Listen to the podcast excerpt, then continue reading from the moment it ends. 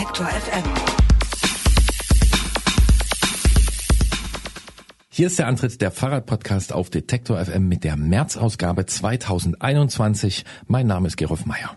Und ich bin Christian Bollert und es ist auch eine Fahrradsendung, wie wir gelernt haben. Beides in einem äh, Wash and Go. Und äh, du fragst sonst immer, wie es mir geht. Pass auf, ich mache was völlig Verrücktes. Wie geht's denn dir? Mir geht's gut, Christian Bollert. Warum?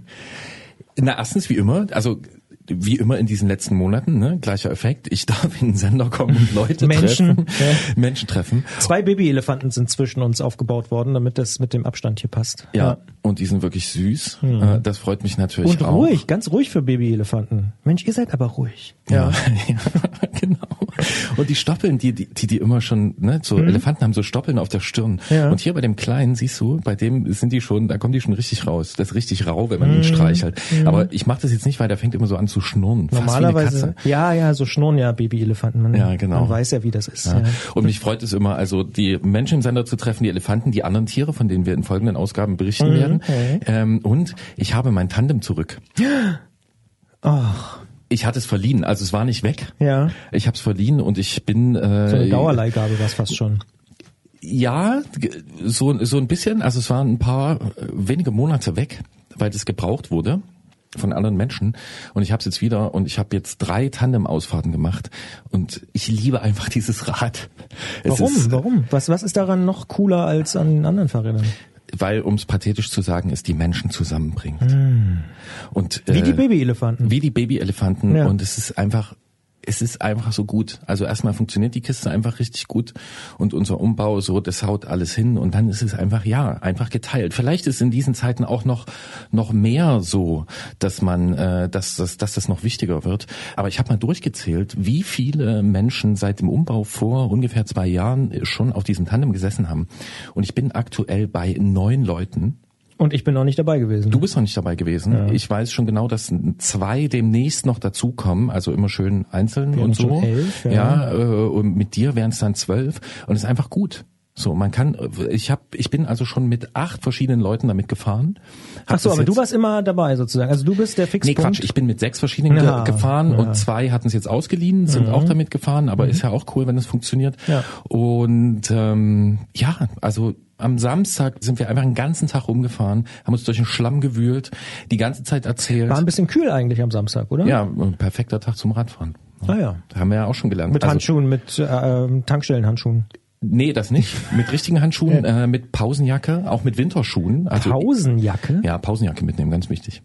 Wie sieht die aus? Die ist einfach wärmer. Mhm. Also zum Fahren brauchst du die nicht, aber wenn du einen Tag unterwegs bist, jetzt im Wo, Winter. wo steckst du die hin? Ah, du Äh, bindest die so um, ne? nee, wir haben die in die in die Rakete hinten reingesteckt. In die Rakete. Ja. Was ist denn die Ja, Rakete? Christian, du musst zum Glück noch viel lernen. Wir haben ja, Ja. noch genug Stoff. Die Rakete von manchen auch Arschrakete genannt. Also das Ach ist so, eine hinten. Bikepacking-Tasche ja, unterm Sattel. Kenn ich natürlich. Taschen werden natürlich auch noch modifiziert. Kommt alles noch, aber schön Pausenjacke mitnehmen. Auch im Sommer, wenn man im Gebirge ist, dass man da einfach äh, äh, sich hinsetzen kann, ist was, was ich von der IG Pausenkultur in Dresden gelernt habe. Mhm. Ähm, Grüße gehen raus. Und ähm, ja, Winterschuhe an. Ich bin ja großer Winterschuhfreund. Also nicht nur die Plastiktüten, sondern auch wirklich. Ich habe gar keine Winterschuhe, aber das äh, ja vielleicht Kann ich muss echt das empfehlen, auf jeden Fall. 2021 besser werden. Ja. Was mich noch interessieren würde, immer selbe Position oder wie heißt es Captain und Steuermann oder was? Captain und Stoker. Stoker, ja. Ja, und Stoker ist der? Heizer, kommt von der Eisenbahn, auch sympathisch. Bist ja. du eher Stoker oder eher Ähm, also in der äh, am meisten genutzten äh, Konstellation bin ich aus äh, Körpergrößengründen der Captain immer. Mhm. Ich war auch auf diesem Tandem bisher fast immer der Captain. Ganz, ganz Ich früher. glaube, ich wäre ein guter Stoker eigentlich. Das ist gut, ja. Und äh, also die Stoker-Position ist auch, die ist super. Ich ganz, ganz früher. Ist das wie der Anschieber beim Bob eigentlich? Jetzt wird natürlich ein bisschen Nee, ist wichtiger. Also Noch es, wichtiger. Ja, es gibt so die, es gibt den Ausspruch, vorne lenkt, hinten denkt. Ja, deswegen passt es auch zu mir. Und du musst auch natürlich den Okay, Bolly ist in Fahrt.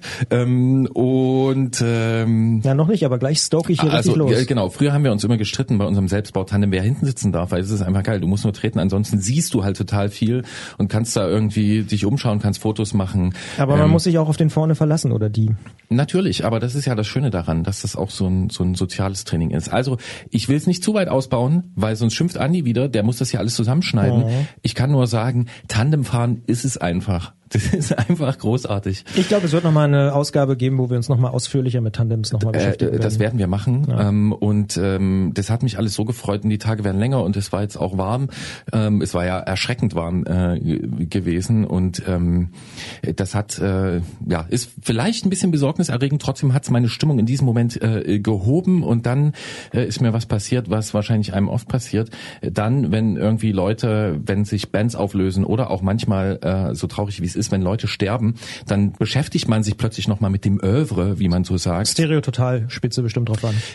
Nee, aber ist auch was. Ja, stimmt. Müssen wir auch einbauen. Äh, bei mir war es Daft Punk. Ah, mhm. Und ähm, äh, bei mir lief dann ganz laut zu Hause Lose Yourself to Dance. Und mit dem Gedanken an Tandem-Ausfahrten habe ich mich zu Hause an den Tanz verloren, denn wie du weißt und mir sicher zustimmen wird, Rennradfahren ist wie Tanzen. Ach so. Ja, ganz viel Wissen hier schon am Anfang. Und Tandemfahren ist halt noch wie noch viel besserer Paartanz. Paartanz. Genau, deswegen gibt es jetzt zwei Optionen. Entweder Podcast hören oder einfach Lose Yourself to Dance von Daft Punk jetzt. Disco Fox.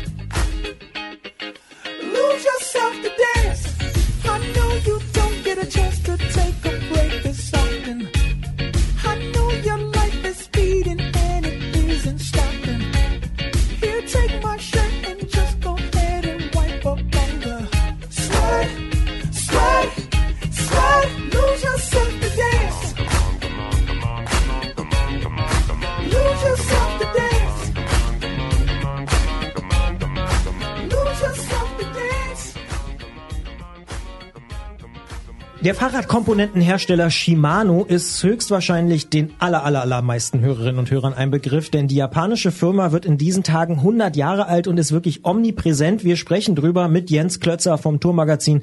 Müssen wir machen. In der letzten Februarwoche dieses Jahres hat die Initiative Women in Cycling Premiere gefeiert. Tausend Menschen waren beim Online-Launch-Event dabei, um das Thema Diversität im Fahrradsektor weiterzubringen. Wir sprechen mit einer der Initiatorinnen, Isabel Eberlein von Velo Konzept aus Berlin. Und auch die Ausfahrt des Monats ist diesmal ein Online-Event, aber es gibt Gummibänder und Anstiege und sogar einen virtuellen Biergartenstopp, was mir besonders gut gefällt, nach der Ausfahrt, nach der Runde. Wir sprechen drüber mit Markus aus St. Pölten und ich hoffe, das geht sich aus. Zunächst gehen wir aber der Frage nach, wie es Shimano geschafft hat, auf dem globalen Fahrradmarkt zu einer derart bedeutenden Firma zu werden. Als einer der Wegbereiter, mindestens in Europa, gilt Andries Gastra aus den Niederlanden. Er ist Gründer der Fahrradmarke Koga Miyata und hat einiges zu erzählen. Und wohnt mittlerweile in Belgien. Und manchmal auch in Portugal, wie ich gehört habe. Das geht sich aus mit der Internationalität in dieser Ausgabe. How you get closer to love? How you eliminate all your sadness when you're opening up? How you make excuses for billionaires you broke broken up but Sunny niggas around me rolling up and smoking me up because because my rainforest cries. Everybody dies a little, and I just wanna dance tonight, and I just wanna dance tonight.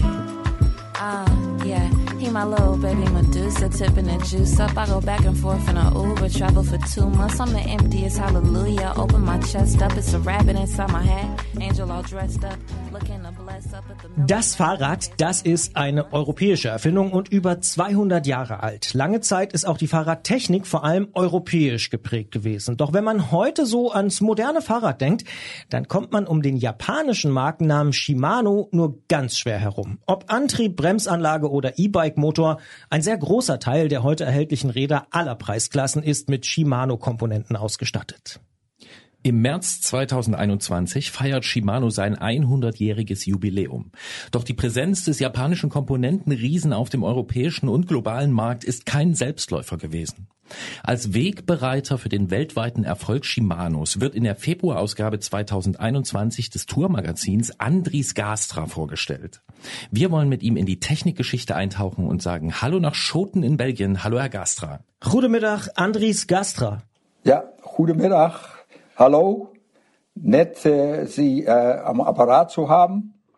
Wir freuen uns auch, Herr Gastra. Und wir wollen ein bisschen mit Ihnen nach der äh, Firmengeschichte Shimanos äh, forschen. Und äh, da bleibt ja erstmal festzustellen, dass die heutige Präsenz Shimanos eng mit der Geschichte der Fahrradmarke Koga Miyata verknüpft ist, die Sie 1974 gegründet haben. Zunächst wollen wir aufklären, wofür steht Koga und wofür steht Miyata?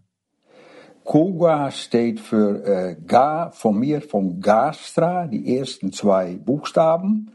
Und Ko sind die ersten zwei Buchstaben von äh, der Name von meiner Frau, Ko Wallik. Und äh, das, da ist der Name Koga aus entstanden. Wir hatten mal gedacht Gako, aber das klingt doch nicht so gut wie Koga. Super. Und äh, Miyata steht wofür? Miyata, das ist die Familie Miyata, so wie wir, die Familie Gastra, damals äh, mit Batavus, mein Opa, 1904 angefangen hat, haben, hat die Familie Miyata äh, die äh, japanische Fahrradmarke, die älteste von Japan, damals schon 1890 äh, haben die angefangen und äh, ist natürlich in mehrere Generationen äh, übergegangen. Und äh, die haben wir dann zugefügt, äh, und da haben wir den Namen Koga Miyata bedacht. Klang wohl gut, ein bisschen äh, wie Rolls-Royce, um so mal zu sagen. Wir wurden nachher auch äh, bekannt als die Rolls-Royce-Räder in der Fahrradbranche, weil wir natürlich, äh, die waren hochexklusiv und äh, mit den besten Teilen auch von Shimano, wo ich nochmal darauf zurückkomme nachher, ausgeführt. Und äh, so, dadurch ist es Koga Miyata geworden. Sie haben ja damals die Rahmen dann in Japan herstellen lassen. Ist das in den 70er Jahren normal gewesen oder war das damals wirklich ganz, ganz neu und waren das frische Wege, die Sie da beschritten haben? Es war damals, so wie Sie sagen, ganz, ganz neu, weil ich äh, mal auf der IFMA in Köln, damals Anfang 70er Jahre, äh, japanische Rahmen gesehen hatte unter dem Namen Miyata. Und da sagte ich äh, zu meiner Frau, und die, die sehen doch wohl sehr gut aus, fantastisch äh, gelötet alles, fantastisches Finish. Äh, wenn wir noch mal was später anfangen sollten, weil mein Vater hatte Batavus verkauft, 1974, äh, und äh, dann haben wir gedacht, wir wollen doch wohl eine eigene Firma haben, haben wir versucht, mit Miata in Kontakt zu kommen. Und ja, das lief eigentlich sehr gut. Äh, die kannten natürlich Batavus auch, die kannten auch meinen Background und so weiter alles. Und das Gute war auch noch, dass die Firma äh, Miyata, die hatten einen Ingenieur, der hieß Tom Numa. Der war äh, gerade ein Jahr eher war hier in Belgien gewesen bei der Firma Kessler, bekannte äh, Rahmenbauer, Rennrahmenbauer. Äh, die, die liefen unter Eddie Merckx, aber Merckx hatte da noch überhaupt nichts mit zu tun. Da war der Tom Numa gewesen und hat sehr viel äh, Know-how äh, da in diesem Rennradbau, äh, Rahmenbau gelernt. Und das war für uns natürlich fantastisch, weil wir wollten auch äh, mehr äh, einen Schwerpunkt äh, in Rennräder haben. Und äh, da, hatte, da, da war die Zusammenarbeit gleich von Anfang an sehr gut. Im Interview im Tourmagazin äh, haben wir gelesen, dass Sie den Tipp für die Rahmenproduktion bei Miyata vom damaligen Shimano-Chef Shoso Shimano bekommen haben. Woher haben Sie sich gekannt? Ja, Shoso Shimano, das war der Chef, den kannte ich schon längere Zeit, weil wir bei Batavus in Heerenveen, Holland, äh, schon Shimano-Teile einbauten seit 19, sag mal 1969, 1970. Und äh, da sind wir damit in Kontakt gekommen, weil äh, die französischen Lieferanten, so wie Huret und Simplex, die äh, konnten schlecht liefern. Da kam noch hinzu, dass in den Jahren in Amerika ein Rennradboom, ein Ten-Speed-Boom in Gange war. Und äh, da liefern die Franzosen ihre Gangschaltung eigentlich nur an französische Firmen. Und das war natürlich, äh, für Shimano war das äh, ganz große Klasse. Dadurch sind sie dann auch bei uns, äh, bei Batavus sind sie schnell reingekommen, weil wir hatten große Exporte von 10-Speed-Rädern nach Amerika. Und dadurch habe ich auch Shoso Shimano kennengelernt. Auch sein Bruder, der technische Mann Keso, und natürlich der andere Bruder, es waren drei, äh, Yoshi Shimano, der mehr den Verkauf und Export gemacht hat. Und äh, der hat wohl gemerkt, dass ich eigentlich auch noch, ich kam natürlich aus der Fahrradbranche, auch noch eine exklusive Linie mit hoher Qualität, Fahrräder auf den europäischen Markt bringen wollte.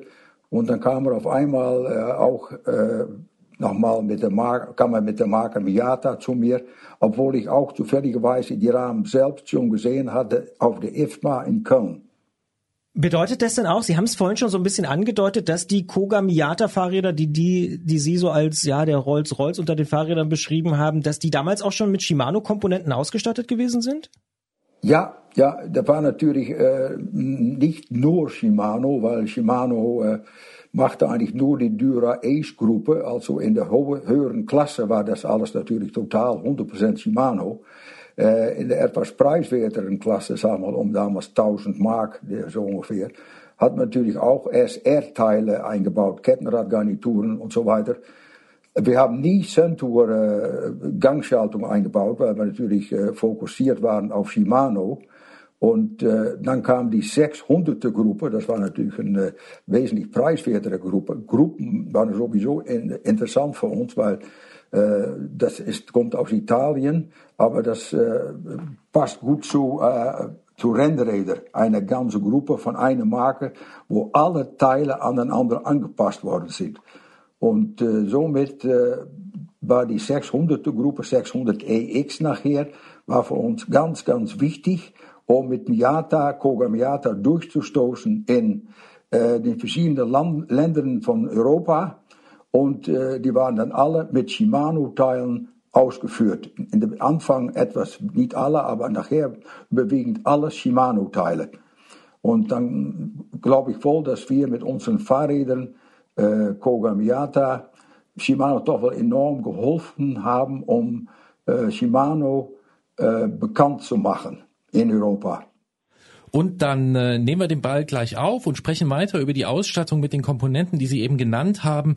Welche Schaltungshersteller haben denn damals den europäischen Markt dominiert? Ja, das waren die Franzosen. Ne? Ursprünglich äh, kommt die Gangschaltung doch äh, meines Erachtens nach aus Frankreich. Man muss die Franzosen natürlich auch nicht unterschätzen. Und äh, da waren dann die Fabriken Huret, H-U-R-E-T. Auf dem U war ein Akzent, Axon Graf, sagt man, also Huret. Äh, und dann war da Simplex, ein bisschen noch eine größere Firma. Und die äh, beiden Marken, und natürlich hat man dann auch, muss ich nicht vergessen, Campagnolo in äh, Italien, die auch schon damals auf dem Markt war, waren, allerdings mit einer, eine höhere Klasse Teile als Huret und Simplex. Und das waren damals doch die, äh, sag mal, die, die haben die, die, die, die Gangschaltung, die beiden Franzosen und natürlich auch Campagnolo, die haben die Gangschaltung äh, voll auf den Markt gebracht. Aber wie gesagt, die Franzosen konnten nicht liefern, weil da war ein 10-Speed-Boom in Amerika. Das war unwahrscheinlich und wir hatten auch die Chance, Zehntausende Fahrräder hin zu exportieren. Äh, Ende 69, ne-, Anfang 70er Jahre. Und na, da kam Shimano, da hat man natürlich schon äh, Kontakte mit, weil sie Zahngrenze und so weiter, das waren die ersten Teile, die Shimano gebaut hat, die hat man schon gebraucht. Und dann bei Batavus und dann kam auch automatisch die Gangschaltung dran und Shimano wollte natürlich ganz gerne liefern. Und das war für die Firma Shimano auch eine einmalige Chance, um äh, schnell auf den europäischen Markt zu kommen. Jetzt haben Sie schon angesprochen, dass es für Shimano eine Riesenchance war, auf den europäischen Markt zu kommen. Aber was hat Sie denn getrieben, Shimano auch wirklich zu nehmen? War es das, dass die Franzosen nicht liefern konnten? Nou ja, das war bei Batavus. Da war ich Verkaufschef von Batavus. Die Firma gehörte meinem Vater. Und äh, wir waren mehr oder weniger aus der Not gezwungen, um, ja, klingt ein bisschen komisch vielleicht, um Shimano aufzubauen, weil wir hatten dicke Aufträge, aber wir bekamen einfach keine Gangschaltung. Weil die Franzosen die Gangschaltung für die französischen Marken, sag mal wie äh, unter anderem Peugeot und äh, andere bekannte Marken, reserviert hatten. Was gab es denn für Reaktionen damals, als Sie dann mit Shimano-Komponenten auf den Markt gekommen sind? War das was Neues? Als Batavo, sag mal, ja, der, das war natürlich auch nicht so schlecht, weil Shimano war in Amerika eigentlich schon, schon ein bekannterer Name als in Europa. Und wir kamen dann mit unseren 10-Speed-Rädern, drei, vier verschiedene Modelle, kamen wir da auch hin mit Shimano Gangschaltung. Und äh, dadurch äh, war unsere Introduktion da in Amerika eigentlich auch noch, äh, hat auch noch einen Vorteil gehabt, war extra gut. Das kam sehr gut an. War das in Europa auch so? Äh, in Europa war das auch so, aber nicht in dem Maßen, weil Shimano in Amerika auch schon eine eigene Firma hatte in New York und äh, da waren sie schon äh, bekannter. Also da ging es äh, dann leichter. Aber in Europa hatte man wohl gesehen, nämlich dass äh, doch gute Teile waren. Und nachher, als wir die Firma Shimano äh, vertreten haben, äh, erst zusammen mit Koga in, in Holland und danach in Nunspeet, äh, haben wir Shimano getrennt, also da hingebracht. Kam zum Beispiel eine Gangschaltung, das war die Positron. Und das war doch wel eine enorme Erfindung. Klingt jetzt ein bisschen simpel vielleicht, aber das war eine sogenannte Klickschaltung, äh, Gangschaltung. Man konnte bei den, wir mal, von Hurey und äh, von Simplex und Campiolo, musste man immer schieben und man musste nie ganz genau, ob der Gang wohl richtig platziert war auf dem, auf dem jeweiligen Zahnrad. Und da kam Shimano mit dem Positron, klick, klick, klick, sechs, sieben Gänge und es war immer perfekt. Das, das, das Ding, das ist simpel vielleicht, aber das hat Shimano auch in Europa äh, stärker gemacht. Nun ist ja die Ausstattung äh, von Fahrrädern, die man einfach im Laden kaufen kann, äh, das eine. Äh, ein anderer wichtiger Einfluss ist aber sicher auch der Einsatz von entsprechenden Komponenten im Rennsport. Auch da haben Sie ja einigen Einfluss gehabt und 1980 das Team Eisbörke ausgestattet. Ich hoffe, ich habe das jetzt richtig ausgesprochen. Wie waren denn die Reaktionen darauf, dass da plötzlich ein Team mit Shimano-Komponenten am Start war? Ja, die Marke, das ist Eisburke. Das ist äh, eine Eis, große Eisfabrik, war das hier in Belgien. Das auf Deutsch könnte man sagen Eisbauerchen, um es mal so ein bisschen äh, zu kleinieren. Aber äh, ja, ich, ich, wir wollten natürlich, wir mussten durchstoßen. Ne? Wir mussten nicht nur, wir mal, alles Räder bauen mit Shimano-Teilen, aber wir wollten auch Shimano-Teile in den Rennsport bringen und bei den Profiteams äh, anfangen mit Shimano. Und da kam ich mit einem Herrn in Kontakt, äh, der hieß Piet Liebrechts. Das war ein bekannter Mann in der Rennradszene in Holland. Und er hatte gesehen, dass wir tadellose Räder bauen. Und er hat gesagt, ich, ich kann euch helfen. Äh, ich kenne eine Firma Eisburke, die äh, fahren jetzt unter Gios Torino. Und äh, ich glaube wohl, dass die interessiert sind auch an die japanischen Teile, weil die doch sehr viele Vorteile haben damals auch schon, das war schon 79, sagen wir 78, 79. Und dann bin ich in Kontakt gekommen mit diesem Herrn Janssen da von Eisburge. Und äh, wir, haben, wir hatten so ein Amateurteam äh, auch schon in, äh, von, von Koga in Holland.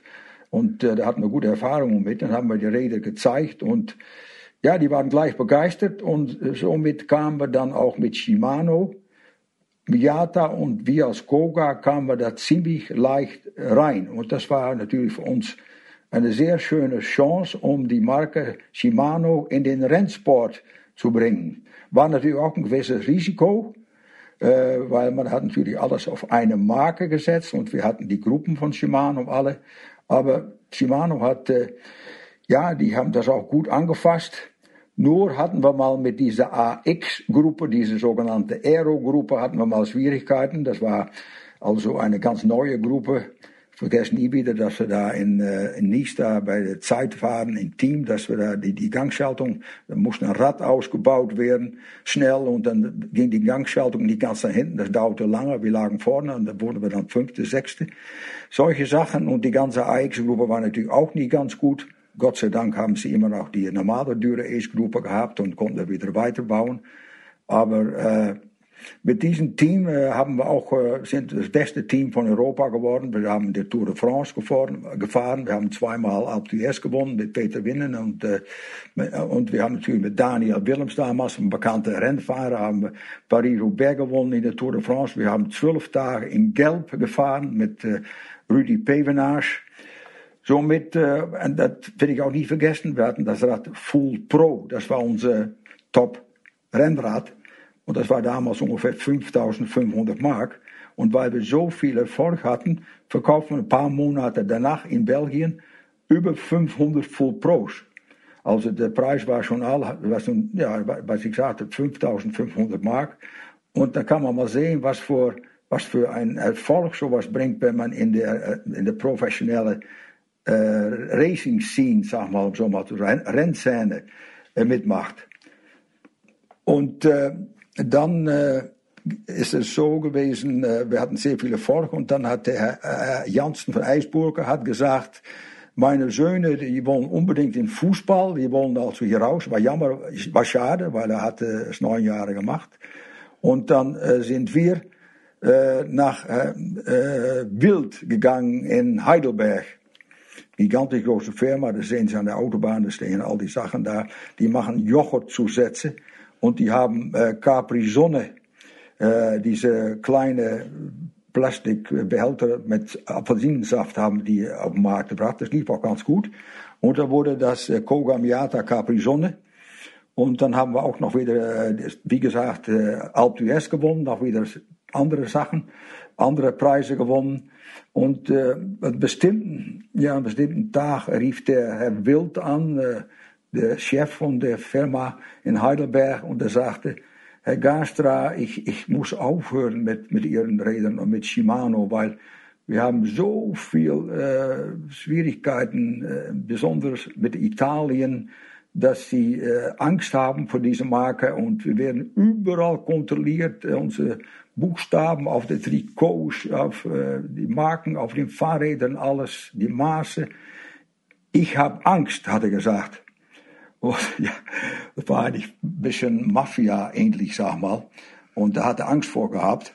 Der Belgier, der Herr Janssen von, äh, von Eisburger, das war ein, ja, ein starker, sture Mann, um so die hat das super, den hat es kalt gelassen. Aber ja, dann haben wir aufgehört. Und andererseits äh, war es auch nicht so negativ für uns, war, weil das war in, der, in den 80 Jahren, Anfang 80 Jahren. Und da äh, ging die Wirtschaft äh, ging äh, nach unten enorm stark und da waren Zinssätze von, sagen wir, Zinsen, äh, Zinssätze von 15, 16 Prozent.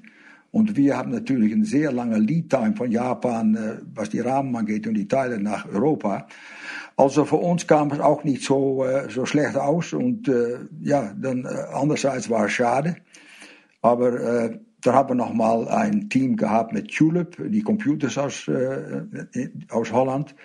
Und so ging das. Aber das Eisburger-Team war natürlich wohl äh, das Beste für uns. Und da haben wir auch sehr viel von gelernt. Und auch Shimano hatte sehr viel von gelernt. Da waren natürlich auch ab und zu Probleme. Und die wurden dann auch wieder schnell gelöst. Dann hatten sie die DD-Pedale zum Beispiel. Da musste man den Rahmen, die waren, da waren die, äh, die Kurbel 17 mm länger, da musste man die Rahmen musste man wieder äh, anders bauen, andere Maße geben. Die Pedale, äh, die, waren, die drehten da in, eine Art spezielle, ja, sag mal, Kurvenstück äh, befestigt an der Kurbel. Und da war eine besondere Lagerung. Und ich weiß noch wel, in der Tour de France mussten all die äh, Räder von den äh, Fahrern, die mitgemacht haben, mussten die Lager auseinander gebaut werden, wieder neu eingefährt werden. Aber das hat sich nicht durchgesetzt. Genau wie Biopace zum Beispiel, das, die, diese Kettenradgarnitur, das war erst auch irgendwie doch wel ein Hype, hat sich auch nicht ganz durchgesetzt. Vielleicht wohl etwas für Trekkingräder. Aber ja, so war es auch. Und äh, im Großen und Ganzen äh, muss ich sagen, dass die Shimano-Teile immer sehr gut waren, betraubar und hohe Qualität. Und äh, der Service von Shimano äh, war auch super. Und äh, wir hatten gute Verhältnisse, meine Frau und ich, mit der Familie Shimano. Und obwohl die Leute, die drei Brüder alle sehr, sehr reich geworden sind, hat man das nie gemerkt. Aber die wollten doch irgendwie immer so eine Art Familientradition, wollten sie, äh, als, sag mal, als Punkt. Das war wichtig äh, in, bei Shimano, die Familientradition. Da haben wir auch, sind sehr viel bei uns gewesen, hier in Holland, haben sie geschlafen, wir hatten immer einen guten Kontakt. Ich, wir haben auch Barbecues bei Shoujo Shimano im Garten gemacht. Also da kam der Fahrer, sie hatten immer wohl die teuersten BMWs und äh, Mercedes-Autos. Äh, die Japaner waren noch nicht so weit. Und da hat der Fahrer hat Sachen abgeholt, da haben wir gemütlich mit der Familie und wir waren dann auch ein Barbecue im Garten gemacht. Das war sehr, sehr wichtig für die Verhältnisse.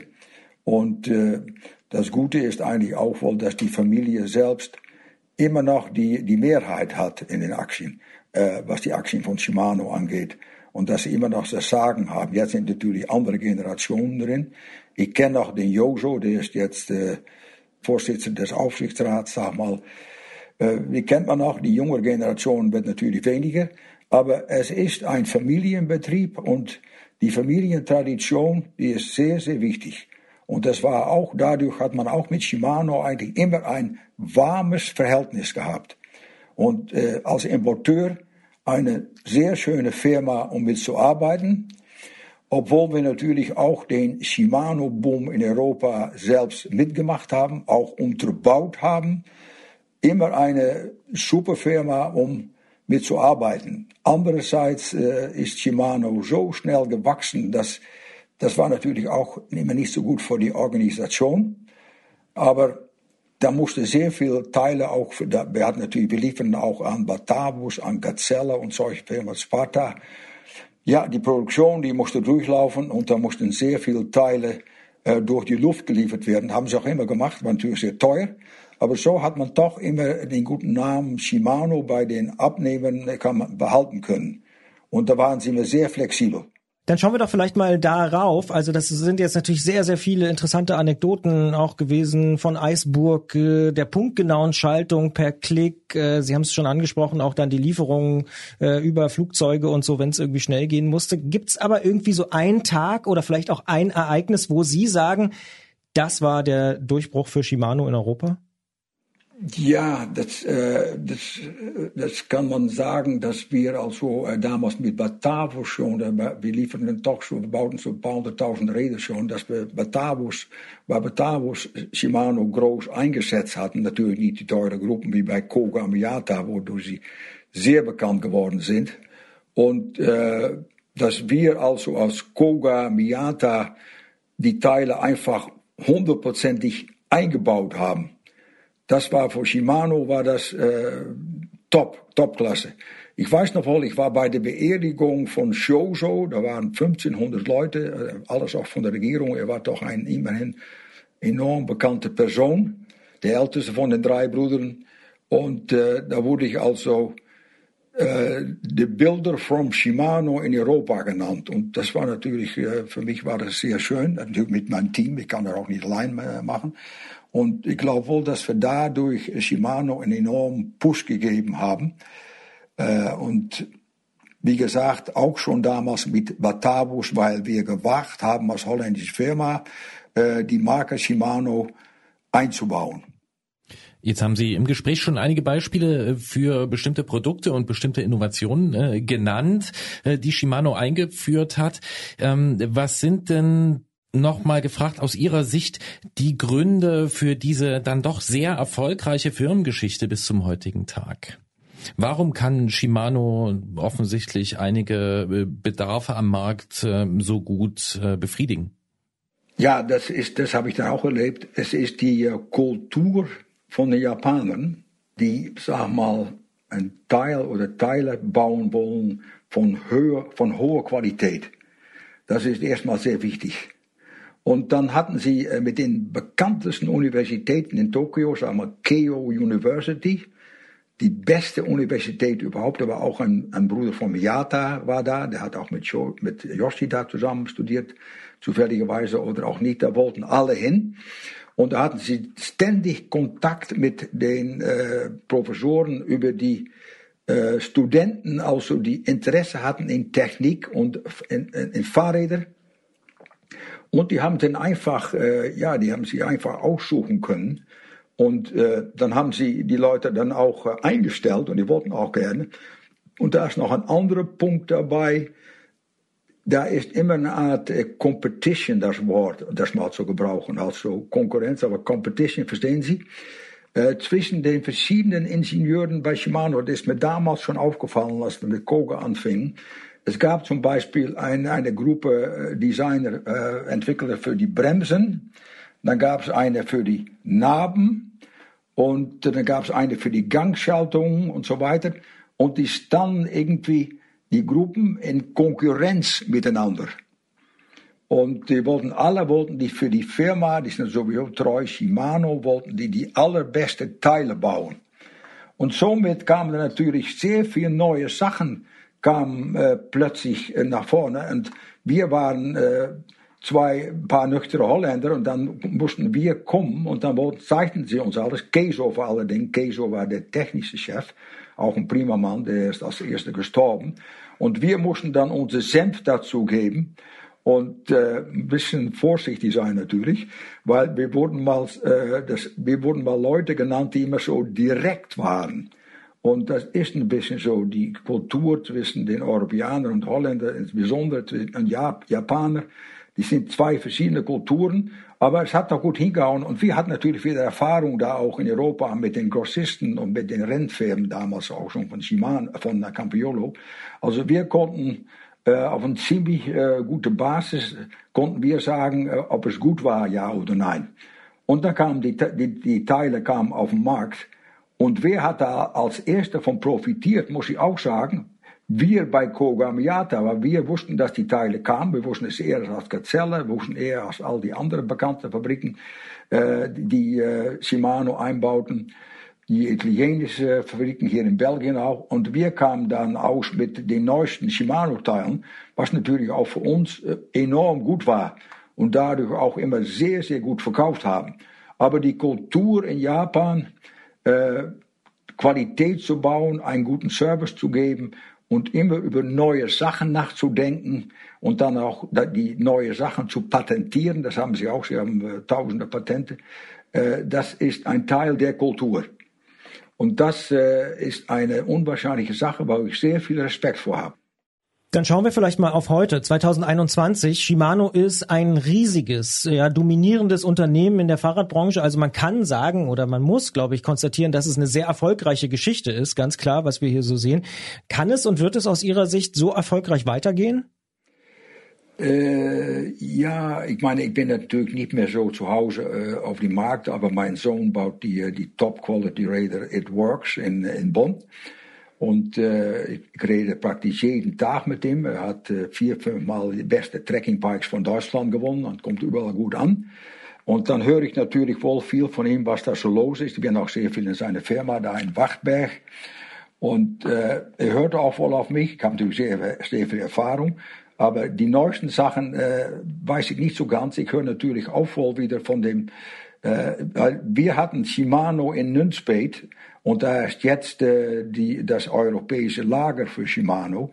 Und, äh, ja, und in Eindhoven ist äh, das kommer die kommerzielle Gruppe, die arbeitet da. Und äh, das, das, der Chef da, der hat noch bei, bei mir gearbeitet.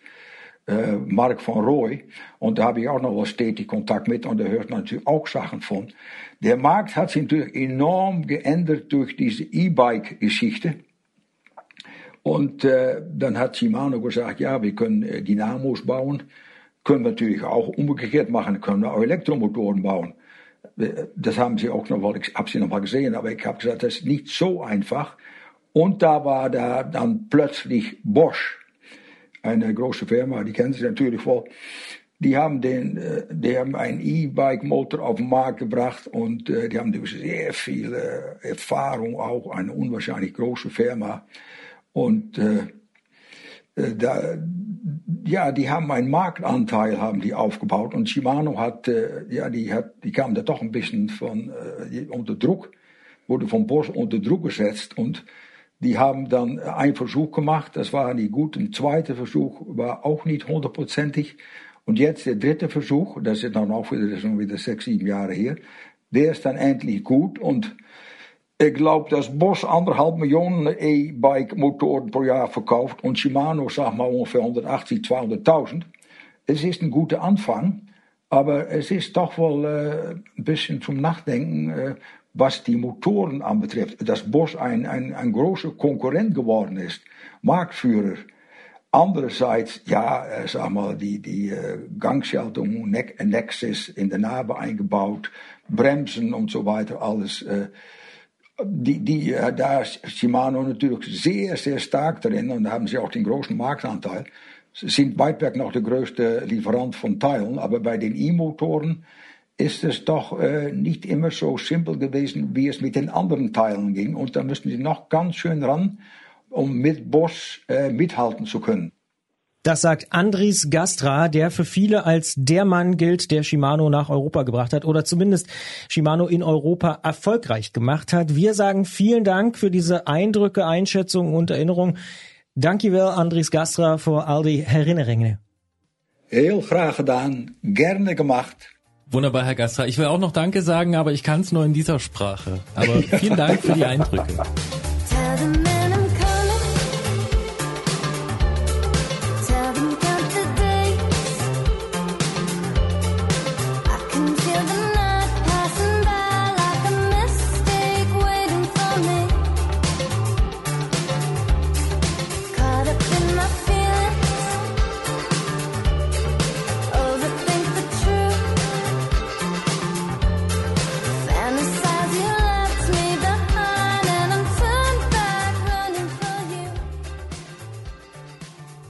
So, Christian Bollert, bei dem Akzent, da geht dir wirklich das Herz auf, oder?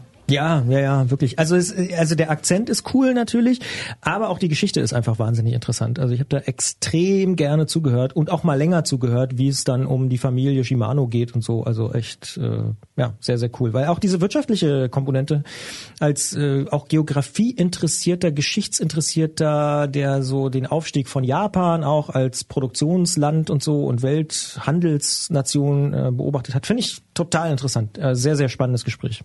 Ja, und an dieser Stelle äh, möchte ich mich auch bedanken für den Tipp und den Kontakt zu Andris Gastra, der kommt von Manuel Jeke, Technikkollege von Jens Klötzer bei der Tour, bis vor kurzem gewesen, inzwischen woanders, können wir vielleicht auch drüber sprechen. Manuel hat sich äh, gemeldet bei mir und hat gesagt, hier mit ihm müsst ihr sprechen und das ist äh, wirklich super.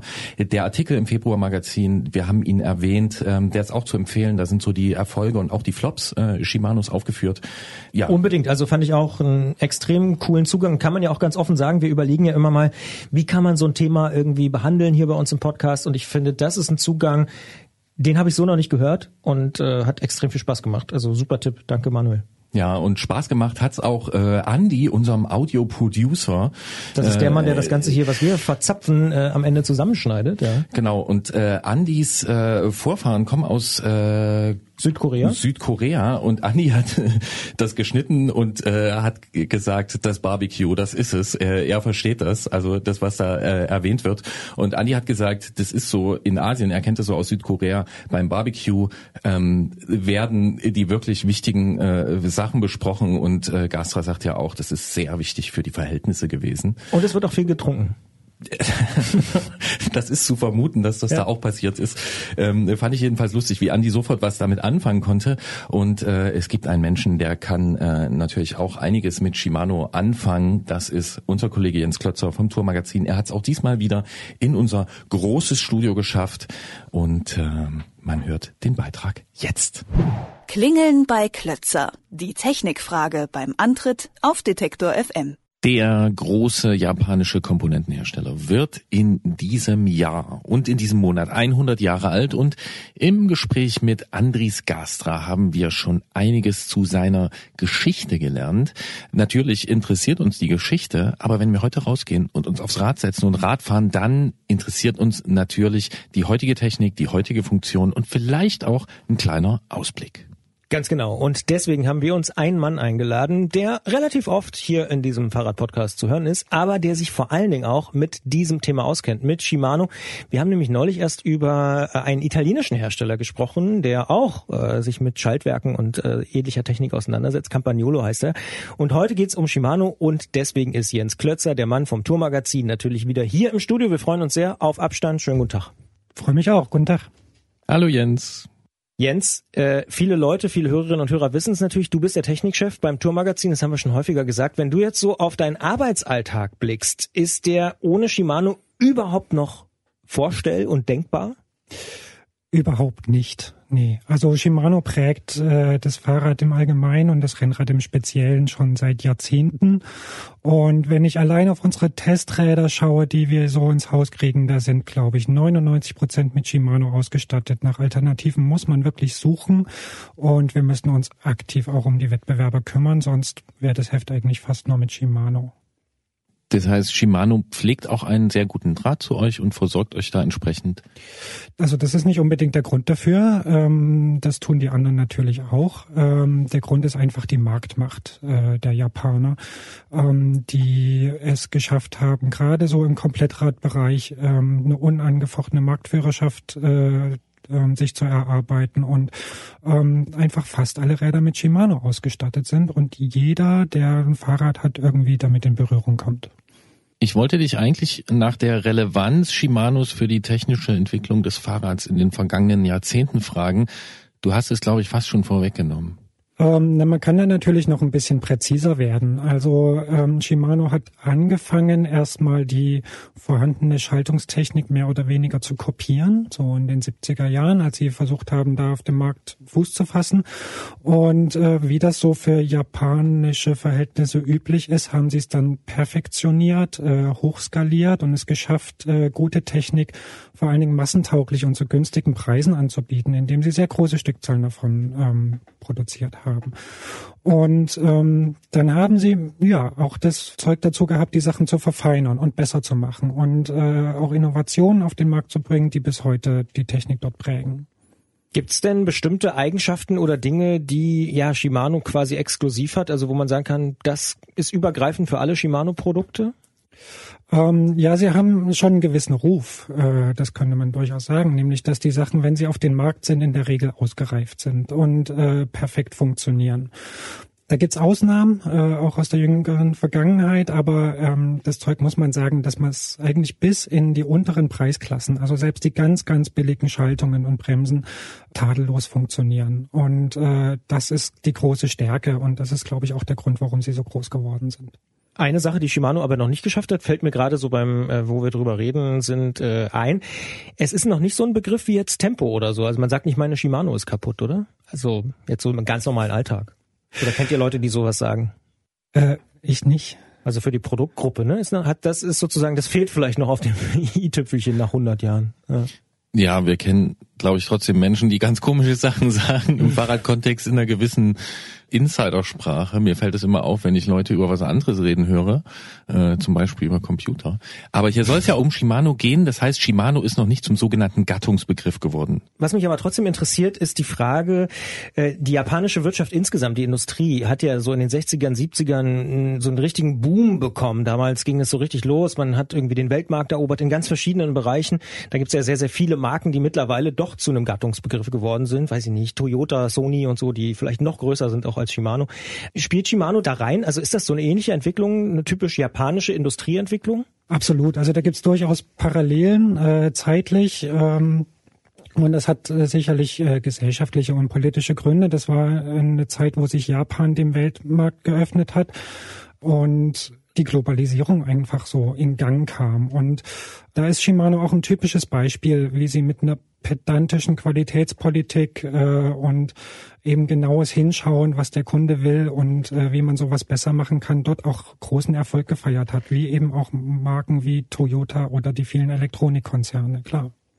Dein Kollege Robert Kühn, auch aus der Technikredaktion bei euch, der hat ja vor einer gewissen Zeit mal ein Firmenporträt geschrieben und ist dafür auch in Japan gewesen, also bei Shimano.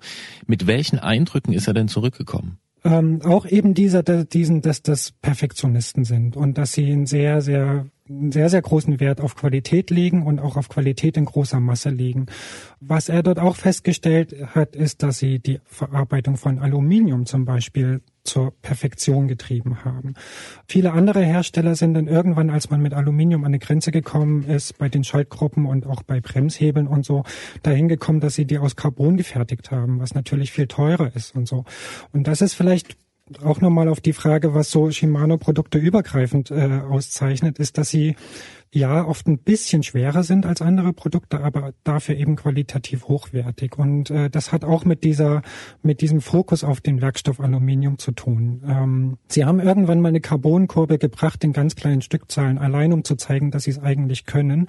Aber bis heute sind sie ähm, haben sie ja Hauptaugenmerk auf Alu. Und das ist das, was auch Robert da festgestellt hat. Riesige Maschinenparks, äh, die ähm, total durchorganisiert, äh, sehr hohe Qualität in hohen Stückzahlen herstellen können. Sind das auch so die zentralen Stärken von Shimano, diese hohen Stückzahlen, sehr hohe Qualität, alles auf einmal sozusagen? Absolut. Also vom Corona-Jahr jetzt mal abgesehen, ähm, kann man sicher sein, dass man Shimano-Produkte immer und überall auf der Welt bekommt. Auch die sehr gute Ersatzteilversorgung hängt damit natürlich zusammen. Es hat einfach so eine wahnsinnige Verbreitung, dass man die Sachen zu günstigen Preisen äh, und ähm, bei allen Gelegenheiten bei jedem Händler erstehen kann. Das ist natürlich auch ein Grund zum Kauf für jemanden, der sich äh, dafür interessiert. Welche Schwächen siehst du bei Shimano? Nicht allzu viele. Also es gibt manchmal Fälle, wo sie äh, Innovationen auf den Markt gebracht haben, die fragwürdig sind und wo sie dann auch sehr lange daran festhalten. Also ähm, da merkt man oft auch so eine typische japanische Eigenheit, äh, dass man sich sehr schwer tut, damit Fehler einzugestehen äh, und Fehlentwicklungen einzugestehen. Das könnte eine Schwäche sein. Wie gesagt, die Sachen sind auch ein bisschen schwerer und vielleicht nicht ganz so advanced, äh, wie es jetzt die Konkurrenz versucht, äh, versuchen sich natürlich auch abzusetzen davon. Aber ansonsten tut man sich wirklich schwer, bei den Sachen Schwächen zu finden, zumindest funktional. Jetzt kennt man so diesen Shimano Nimbus, ne, den du auch schon genannt hast. Also Aluminiumverarbeitung auf höchstem Niveau, Innovation, äh, wenn man das kaufen kann, dann funktioniert das. Was dem zum Beispiel so ein bisschen entgegenläuft, ist ähm, zum Beispiel der Instagram-Account Thanks Shimano. Da werden ähm, Bilder gebrochener Kurbeln gesammelt. Ich gehe davon aus, du kennst den. Äh, ich habe davon gehört, aber ich studiere den nicht regelmäßig, ja. Klar. Also natürlich, Schadensfälle gibt's überall und ja nicht nur bei Shimano und nicht nur bei der ähm, äh, sondern auch bei der Konkurrenz. Ich glaube, was so auf den ersten Blick aussieht wie eine, wie eine Häufung äh, von, von kaputten Sachen, kommt in erster Linie auch mit der hohen Verbreitung, dass einfach wahnsinnig viel davon in der Welt unterwegs ist und äh, da geht eben in seltenen Fällen was mal kaputt und wenn es gesammelt wird, sieht es dann nach viel aus. Jetzt kennst du dich ja besonders gut äh, mit Rennrädern aus und mit Rennradkomponenten. Würde denn die Mountainbike-Redaktion das auch unterschreiben, was du da so sagst?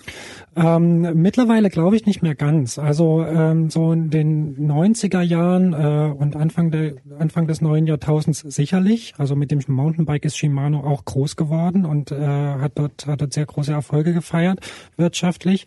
Aber inzwischen spielt dort SRAM auch eine ganz große Rolle. Vor allen Dingen, weil sie Innovationstreiber sind. Da hat sich Shimano im Mountainbike-Bereich immer ein bisschen schwer getan und äh, SRAM hat damit verschiedenen Innovationen, wie zum Beispiel den Einfachantrieb mit nur einem Kettenblatt, dort eben Schlaglichter gesetzt, die durchaus erfolgreich waren und die dann auch dazu geführt hatten, dass die dort ganz schön den Marktanteile abluchsen konnten. Deswegen ist die Situation dort ein bisschen anders ähm, als im Rennradbereich, aber immer noch, also gerade im mittleren, im unteren Preisbereich spielt auch dort Shimano immer noch eine Riesenrolle wir reden ja in diesem Podcast schon wirklich ganz, ganz lange und eigentlich auch schon am längsten über das äh, immer noch äh, diskutierte Thema Scheibenbremsen am Rennrad. Aber mal von dieser Diskussion abgesehen, als die eingeführt wurden, hat Shimano sie mit diesen Sandwich-Scheiben aus Aluminiumkernen und Stahlflanken ausgerüstet, die dann den kleinen Durchmesser von 140 Millimeter haben sollten. Da hat sich dann Jens Klötzer äh, mit Gewichten behangen in den Alpen auf ein Rennrad gesetzt, ist eine steile Abfahrt mehrmals runtergefahren und der Aluminiumkern ist geschmolzen. Das hat damals wirklich für einige Aufregung gesorgt und heute sieht man auch die meisten Rennräder mit 160 Millimeter Rotoren, also größeren Bremsscheiben. Was mich jetzt interessieren würde, wie reagiert Shimano auf sowas? Zunächst mal gar nicht. Also das äh, hat den Anschein, als perlt es sowas erstmal ab ähm, und da kam überhaupt keine Reaktion. Ähm, obwohl völlig klar war, dass der, dass der viel zu kleine Bremsscheibendurchmesser reicht einfach nicht. Also es sind ja die gleichen physikalischen Gesetze wie beim Mountainbike und dort reden wir von 180 oder gar 200 Millimeter Durchmesser und mit der Einführung am Rennrad hat man sich wahrscheinlich gedacht, um das den Rennradlern so ein bisschen schmackhaft zu machen, ähm, weil das Gewicht halt höher wird und die Optik anders wird, versuchen wir es erstmal so gut wie möglich zu verstecken mit diesen kleinen Scheiben. Ähm, und die sind eben überhitzt. Was damals bei der Einführung der Fall war, ist, dass die 140 Millimeter der Normalfall waren und es gab aber auch 160er Scheiben für gehobene Ansprüche, sage ich jetzt mal. Unsere Geschichte hat damals überhaupt keine Rückmeldung von Shimano provoziert, aber in dem Folgejahr, in dem nachfolgenden Modelljahr wurde diese Empfehlung umgekehrt. Also die 160 Millimeter waren die Normalität und es gab 140 Millimeter für Cross-Einsätze oder leichte Piloten und wo es nicht viele Abfahrten gibt und so. Ob das jetzt allein unser Verdienst war, kann ich nicht sagen. Daran sieht man auch so, dass die Kommunikation nach außen hin da durchaus Schwächen hat. Also da gibt es keinen Rückruf, da gibt es kein äh, großes Tamtam. Also davon gibt es einige Fälle. Es gab auch schon gerissene Ketten und so, wo es nie irgendwie große Kommunikation von Shimano gab, sondern das wird zwar kulant, aber in aller Regel still und heimlich irgendwie abgearbeitet. Ja. Da sprichst du ein interessantes Thema an. Äh, Du hast das Thema Rückruf genannt und ähm, ich habe so ein bisschen rumgefragt bei ein paar Fahrradleuten. Ja, Fahrradleuten eben, also für die das Fahrrad eine gewisse Bedeutung hat im Leben, ähm, habe nach Positivpunkten und Negativpunkten gefragt äh, zu Shimano. Fast alle haben gesagt, sehr gute Funktion. Wenn es einmal draußen ist, funktioniert es richtig gut. Als Negativpunkt kam Inkompatibilitäten. Gibt so ein paar Sachen, ja, äh, verschiedene Standards, wie man eine Scheibenbremse am Mountainbike montiert und das Verhalten bei Problemen, also bei ja Qualitätsproblemen, die es offensichtlich in größerer Stückzahl gibt. Und da würde ich als erstes mal die Frage stellen, wenn jetzt zum Beispiel eine Scheibenbremse am Mountainbike nicht richtig funktioniert und sich der Druckpunkt verändert bei verschiedenen Temperaturen, ist es dann Shimano, die da schlecht reagieren oder müssen wir da nicht vielleicht auch über einen Importeur sprechen? Natürlich ist es in erster Linie mal der Importeur, weil das ist ja der erste Ansprechpartner. Beziehungsweise in der Kette ist es erstmal der Händler, bei dem ich mich über dieses Problem beschwere. Und ja, die alle sind natürlich auf die Reaktion des jeweils darüber geordneten Partners äh, angewiesen. Aber klar, in Deutschland ist es Paul Lange, der Hauptimporteur für Shimano, der sich auch um alle technischen Probleme kümmert, die hier als Reklamation im, äh, im Land auftreten. Und ich muss aber sagen, dass Paul Lange sich durchaus Mühe gibt und die schon immer sehr kulant sind. Und gerade wenn es ein Problem ist, was bekannt ist, dann versucht man das im Einzelfall immer jeweils auch kulant zu regeln. Aber wie gesagt, so, äh, offizielle Rückrufe und sowas, dafür wäre die äh, Firma Shimano verantwortlich. Die erlebt man selten bis gar nicht. Jetzt haben wir schon über einige äh, positive Aspekte zum Thema Shimano und auch über Kritik gesprochen. Ich würde dich jetzt trotzdem als Person, als äh, ne, in deiner Funktion und vielleicht auch in deiner Funktion als Fahrradnerd fragen, was sind denn für dich so die drei herausragenden Shimano-Produkte oder Innovationen, wo du wirklich sagst, das begeistert mich auf eine gewisse Art und Weise, was sie da gemacht haben? Also für den Rennradbereich fallen mir sofort zwei ein, die das Rennrad auch absolut geprägt haben. Beide haben mit Schaltungen zu tun und beide haben mit Komfort zu tun. Das ist erstmal Anfang der 90er oder 1990 war es, glaube ich, schon der Schalthebel am Bremshebel, mhm. damit ich die Hand nicht mehr vom Lenker äh, nehmen muss, ist heute nicht mehr wegzudenken. Das war für mich damals eine Revolution, ja. Absolut. Äh, und ja, ähm, rennentscheidend kann man auch sagen. Es gab wenige Entwicklungen, die rennentscheidend waren, aber das war eine. Und ähm, auch die DI2 zählt für mich dazu. Ähm, man muss da zwar einschränkend sagen, dass äh, der Wettbewerber Campagnolo deutlich früher daran gearbeitet hat, aber Shimano haben es ein, die haben es einfach schnell zur Perfektion entwickelt. Und das war auch so ein Produkt, was so wie es auf den Markt kam, perfekt funktionierte, immer und unter allen Umständen und das Fahren einfach super komfortabel gemacht hat. Und wir müssen noch kurz dazu sagen, dass es sich bei der DA2 um eine elektronische Schaltgruppe handelt, für die Leute, die die äh, Abkürzung nicht kennen. Und ja. dann kommst du noch mit deinem dritten Produkt, was du auf irgendeine Art beeindruckend findest. Ähm, das ist, glaube ich, kein Produkt, sondern das ist so ein ganzer Prozess, so eine ganze Entwicklung. Und zwar das Perfektionieren des Schaltvorgangs, also das Wechseln der Kette von einem Zahnrad Fahrrad auf das andere. Das hat äh, anfangs immer gerappelt, auch bei Shimano hat es anfangs gerappelt, aber sie haben mit jeder Generation von Schaltungen, die sie entwickelt haben, genau daran gearbeitet und haben sich unglaubliche Sachen einfallen lassen. Also so Steighilfen, die man heute überall kennt, die, die das, der Kette helfen, auf das nächste Ritzel zu klettern. Oval geformte Kettenblätter, die breiter sind, damit sie die Kette früher auffangen. Wahnsinnig steife Kettenblätter, die sich beim Schalten nicht mehr verbiegen. Ausgefeilte Umwerferkäfige, die mit kleinen Rampen die Kette führen und so weiter. Das ist schon verrückt, was man in so einen kleinen Vorgang alles an Energie und Ingenieurstum reinstecken kann und äh, wie geschmeidig das inzwischen funktioniert. Ja. Das hat interessanterweise ja auch Andries Gastra erzählt. Dieser, ich sag mal, die Evolution vom Hebel, vom Schalthebel zum Klick, irgendwie alleine das ist ja schon schon schon ein Riesenschritt. Äh. Wir haben ja in dieser Podcast-Folge auch schon drüber gesprochen, wie Shimano überhaupt auf den hochwertigen Fahrradmarkt vorgedrungen ist und dort auch eben mit Schaltungen mittlerweile ja total dominiert. Siehst du das eigentlich auch für die Zukunft so oder kann sich da doch was verschieben? Mountainbike hast du schon angesprochen. Also man hofft es natürlich, weil so Konkurrenz natürlich auch das Geschäft und die, Innovation belebt. Äh, mit, Im Moment haben wir sowas so ein bisschen wie ein Monopol und äh, das schränkt halt auch die Auswahl ein und so. Es bleibt zu hoffen. Aber wenn die Japaner so weiterarbeiten, wie sie es in den letzten Jahrzehnten getan haben, dann wird es schwer. Heißt aber auch, wenn wir mal noch auf ein anderes Segment gucken, nämlich auf den E-Bike-Markt.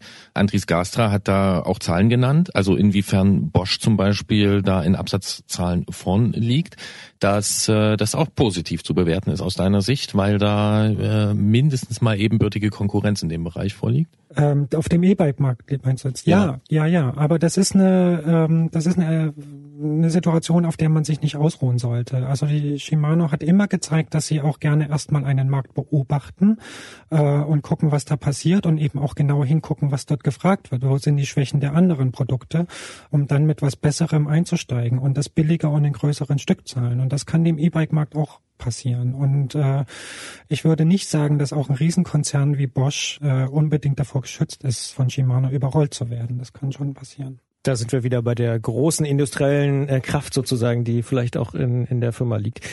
Als letztes möchte ich dir eine Frage stellen, Jens. Ähm, kennst du den Shimano-Ästheten-Effekt? Nein. Ich habe die Beobachtung gemacht, immer wenn eine neue Generation rauskommt, jetzt zum Beispiel von Rennradgruppen, ja, dann ist das, äh, gibt es ein gewisses Geschrei. Diese Kurbel ist anders geformt, die sieht ja aus wie ein Raumschiff und jetzt beim letzten Mal sah sie aus wie ein halbes, jetzt sieht sie aus wie ein ganzes Raumschiff und das geht nicht mehr und das sieht nicht mehr schön aus und ein Vierkant hat's auch nicht mehr und dann äh, verschiebt sich aber äh, dieses ästhetische Empfinden, dass man erst davon herausgefordert ist und dann immer so zwei Generationen zurück, das war noch eine gute Kurbel. Und lustigerweise, wenn die neue Gruppe kommt und dann nochmal die neue, dann verschiebt sich auch dieser Abstand mit.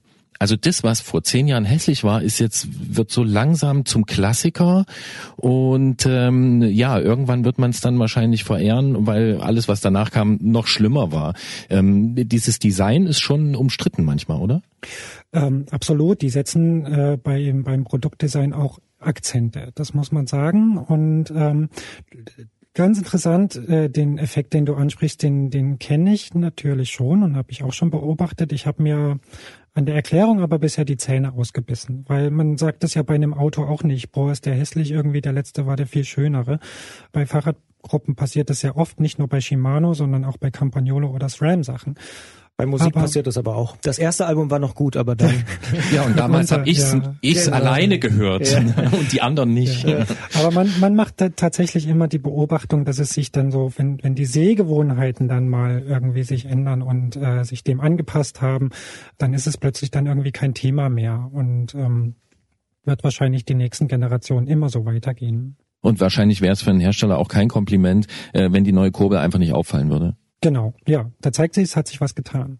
100 Jahre Shimano, jetzt im März 2021. Wir haben drüber gesprochen, erst mit Andries Gastra, jetzt mit Jens Klötzer vom Tourmagazin, der auch äh, natürlich viel Erfahrung hat mit den Komponenten dieser Firma aus Japan.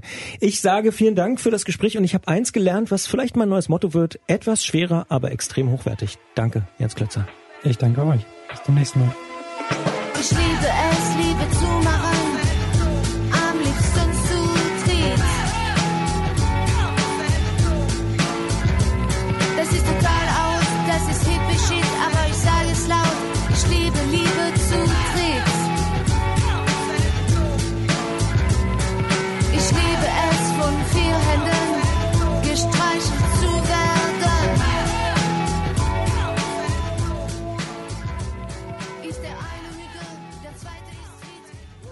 Kann mich erinnern, als ich ein kleiner Junge war Oh, jetzt kommt's. und im Plattenbaugebiet gewohnt habe und da mit meinem äh, Diamantfahrrad, äh, meinem umgesprühten rumgefahren bin, dann Jetzt erzählt Gerolf wieder von seiner Gangster-Kindheit. Ja, ja, ja. Ja, das, da passiert gleich was im Kopf bei dir, ne? Ja, wenn ich ja. Plattenbau, Plattenbau, sage. Ja, ja, genau. ja. Ja. Ja, ja. wir waren ganz gefährliche Fahrradgangster damals in Leipzig-Grünau. Die BMX-Bande. Ja, und ähm, ich bin dort in die äh, Stadtteilbibliothek gefahren und habe alle Bücher des Moby Dick Verlags zum Thema Fahrrad durchgelesen. Mein Lieblingsbuch aus der Reihe Reiseräder Supertourer unerreicht, weil ich wusste schon damals, dass das heute cool wird und es war schon damals cool und natürlich auch das Rennrad, da waren dann diese STI-Hebel, ja, diese also STI Shimano Total Integration, die Hebel mit der Schaltfunktion, die kamen damals gerade raus und ich habe ich, ich war völlig fasziniert davon. Ich habe das gesehen und hab gedacht, Mensch, wenn du irgendwann mal solche Hebel hast, ähm, das weiß ich wirklich noch, das hat mich schwer beeindruckt. Wie alt warst du da? Zwölf. Ja, oder vielleicht sogar jünger. Noch jünger. Ja, ich war auch mal noch jünger, Christian. Aber Ja. das, ähm, Also als ich zehn Jahre alt war, habe ich keine Fahrradbücher gelesen. Naja, ist, ich weiß nicht, was du da gelesen Über, hast. über Schalthebel und äh, aber ja, ja, Ja, irgendwie muss man halt so, es, es, Mhm. es lohnt sich halt, wenn man so eine Spezialmarke, wenn man die möglichst früh anlegt und dann auch pflegt. Und das versuche ich ja, äh, Ja, ja. zu machen. Äh, ich würde auch gerne noch erwähnen, dass ja Shimano nicht nur Fahrradkomponenten herstellt. Je nachdem, wo man schaut, also Angeln ist klar. Da gibt zum Beispiel auch eine Ultegra-Gruppe. Also diese die, teilweise die, die Bezeichnung äh, werden auch übernommen. Und je nachdem, wo man schaut, Rudern ist auch noch ein Thema und so ein bisschen Snowboard. Das Ähm. finde ich so faszinierend. Das sind ja diese Mischkonzerne, äh, ganz typisch auch für den japanischen Markt, beispielsweise auch Toyota, die auch alles Mögliche herstellen. Äh, Wahnsinn. Ja, Ja, und spannend. wenn wir jetzt viel Zeit hätten in diesem Podcast, Haben die wir nicht. Mhm. wahrscheinlich nicht haben, dann würde ich jetzt noch was vorlesen, was äh, in dem Forum, in dem ich gefragt habe nach den ja den Vorzügen und den Nachteilen äh, mit Shimano-Produkten, ähm, ja, da hat äh, jemand äh, zusammengeschrieben einen sehr tollen Text und ist äh, sehr umfassend darauf eingegangen, dass Shimano ja eventuell auch die Komponentengruppe, wenn nicht erfunden hat, aber auch so perfektioniert hat mit diesen Fotos, die es dann immer gibt, wo die ganzen Komponenten da liegen. Und äh, er schreibt davon, dass man dann von der Holz bis in die hochfliegende Königsklasse sich dort in diesen Hierarchien zurechtfindet und dieser Logik aus aus Gruppenhierarchie und äh, Teile, Kürzel, Teilebezeichnung und Serie, die dann jeweils eine spezielle Nummer hat und ähm, dass sie das so geschafft haben, auch wirklich da das nachvollziehbar zu machen und auch, wie sagt man, jetzt fällt mir das Wort nicht ein, Ich kann dir versuchen zu helfen. Ja. nicht wünschenswert, sondern man möchte es besitzen. Erstrebenswert. Erstreben, ja, ja. Erstrebenswert, Mhm, ja. Und ja. Äh, da sind sie auch sehr gut und er sagt auch, der Höhepunkt dieses universalen Designkonzeptes war vielleicht Ende der 90er Jahre funktionsorientiertes Design, Querkompatibilität, Schlichtheit, Durabilität, Komponenten für die Ewigkeit.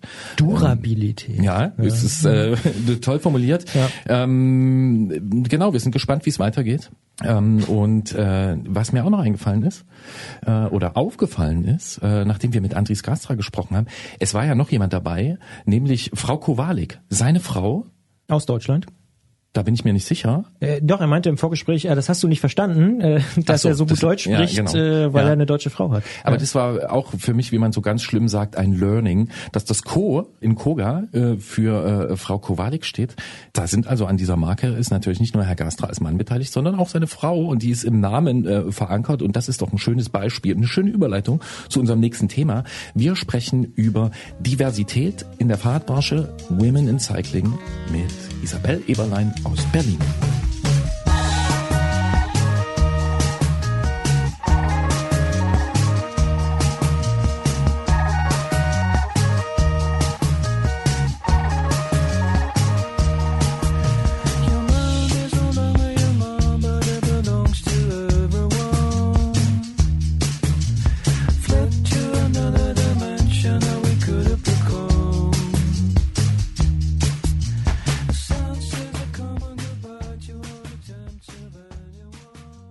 Liebe Hörerinnen, liebe Hörer, lieber Gerolf, schließen wir vielleicht doch mal kurz die Augen und stellen uns die Führungsetage eines Fahrradherstellers vor. Oder mal anders, die Werkstatt in einem Fahrradgeschäft und die Leute, die da sind. Oder ein großes internationales Fahrradrennen. Oder vielleicht auch die Redaktion eines Fahrradmagazins. Welche Personen sehen wir da? Na? Es ist nicht unwahrscheinlich, dass vor dem inneren Auge vieler Menschen gerade mehrheitlich Männer erschienen sind. Ob als Firmenchef, als Werkstattleiter, als Athlet oder Journalist. Es könnte allerdings auch sein, dass sich dieses Bild in Zukunft ändern wird. Das jedenfalls ist das Ziel vieler Initiativen, zum Beispiel des Netzwerkes Women in Cycling, das Frauen zu mehr Sichtbarkeit und mehr Führungspositionen in der Fahrradbranche verhelfen will. Und darüber müssen wir natürlich sprechen, und zwar mit Isabel Eberlein, einer der Gründerinnen von Women in Cycling. Wir sagen Hallo nach Berlin. Hallo, Frau Eberlein. Hallo, danke, dass ich dabei sein darf. Wir freuen uns. Äh, Frau Eberlein, Sie sind eine der Gründerinnen hinter dem Netzwerk Women in Cycling. Warum engagieren Sie sich dort? Was sind Ihre Motive? Ja, ich bin eine der Gründerinnen gemeinsam mit den Cycling Industries Europe und der European Cyclist Federation sowie Mobicon aus den Niederlanden, weil ich eigentlich den Fahrradsektor diverser machen möchte. Also die Frauen stehen in erster Linie mal im Vordergrund, dass wir irgendwie mehr Gendergerechtigkeit in die Fahrradbranche, in den Fahrradsektor bekommen. Aber es geht auch darüber hinaus, dass der Fahrradsektor allgemein diverser wird. Ich fand es ganz sehr spannend, wie Sie dieses homogene Bild gezeichnet haben, vor dem wir momentan stehen. Das ist auch richtig so. Da wollen wir ran, das wollen wir ändern. Dafür ist es zum Beispiel der erste Schritt, dass wir Frauen nach vorne bringen wollen. Wir wollen aber auch gleichzeitig damit sagen, wir müssen auch diverser werden, andere Zielgruppen mit einbinden und andere Perspektiven auch mit einbinden. Jetzt ist es ja manchmal im Leben so, dass es irgendwie so einen Auslöser braucht. Gab es bei Ihnen so einen Punkt, wo Sie gesagt haben, wir müssen jetzt dieses Netzwerk gründen? Ja, den gab es ganz eindeutig und das war vor zwei Jahren auf der Eurobike. Diese Geschichte habe ich auch ähm, beim Lounge von Women in Cycling erzählt. Und zwar saßen wir da in einem Raum von 200 Leuten. Ähm, es waren ungefähr vielleicht zehn Frauen da und es gab keine Frau auf dem Podium, es gab keine Frau, die eine Frage gestellt hat. Ich persönlich habe mich dreimal gemeldet, wurde nicht aufgerufen und hatte wirklich das Gefühl, super unrepräsentiert zu sein, obwohl es in dieser Branche auch schon starke Frauen gibt. Und dann hat ähm, sich Will Butler Adams, der CEO von Brompton, gemeldet und hat gesagt, wo sind denn die ganzen Frauen? Und das war unglaublich mächtig, dass das aus dem, aus dem Wort eines Mannes kam. Weil wenn ich mich gemeldet hätte und wenn ich dran gekommen wäre, hätte ich das Gleiche gesagt und alle hätten wahrscheinlich nicht zugehört. So grauenvoll sich das anhört. Und nach dieser Veranstaltung bin ich dann direkt auf ihn zugegangen und habe gesagt, ja, würden Sie uns unterstützen, wenn wir irgendwas machen? Und ich habe mir die drei, vier anderen Frauen, die noch übrig waren, aus diesem Raum geschnappt und habe auch gesagt, so, wir müssen jetzt was machen. Und das waren dann letztendlich auch die Mitgründerinnen dieses Netzwerks. Das sind sozusagen die, mit denen Sie angefangen haben, die Sie auch gerade schon erwähnt haben? Genau, das war die Hälfte davon, das war Cycling Industries Europe. Wir haben uns danach dann bei der Velocity angemeldet, also bei der NGO-Weltveranstaltung des Fahrradsektors. Und dort haben die Initiatoren zu uns gesagt, es gibt noch eine andere Gruppe, die was Ähnliches vorhat. Wollt ihr euch nicht mit denen zusammentun? Und haben wir gesagt, ja, unbedingt. Weil es ist, glaube ich, auch wichtig zu verstehen, dass Women in Cycling natürlich die Industrie diverser machen will. Aber wir sprechen ganz eindeutig vom Sektor, weil es eben in der Industrie nicht aufhört. Es geht auch in der NGO-Welt, in der Forschung, im Sport, überall darüber hinaus. Und ich glaube, es ist auch wichtig, über Bande zu spielen und eben auch die Frauen in diesen anderen ähm, Bereichen des Fahrrads kennenzulernen. Weil ich auch immer noch glaube, dass zum Beispiel auch die Forschung stärker noch mit der Industrie zusammenarbeiten könnte zum Beispiel. Und wenn man sich da dann kennt, dann geht sowas natürlich auch leichter. Wie wird denn das Netzwerk arbeiten und ist es geografisch begrenzt? Nein, es ist geografisch nicht begrenzt. Wir hatten jetzt ja kürzlich unseren Lounge. Wir hatten über 1000 Anmeldungen und wir hatten dann letztendlich auch über 600 Leute, die sich live zugeschaltet haben, über der ganzen Welt verteilt. Also wir hatten Leute aus Kanada, Peru, Kolumbien. Wir hatten Leute aus Indien. Wir hatten fast alle europäischen Länder vertreten, von Helsinki bis Spanien. Also einmal, ähm, einmal quer durch. Und das Netzwerk wird vor allem auch erstmal digital arbeiten. Es gibt zwei Möglichkeiten. Es gibt eine ähm, LinkedIn-Gruppe namens Women in Cycling, ähm, zu der auch schon über 500 Leute äh, beigetreten sind.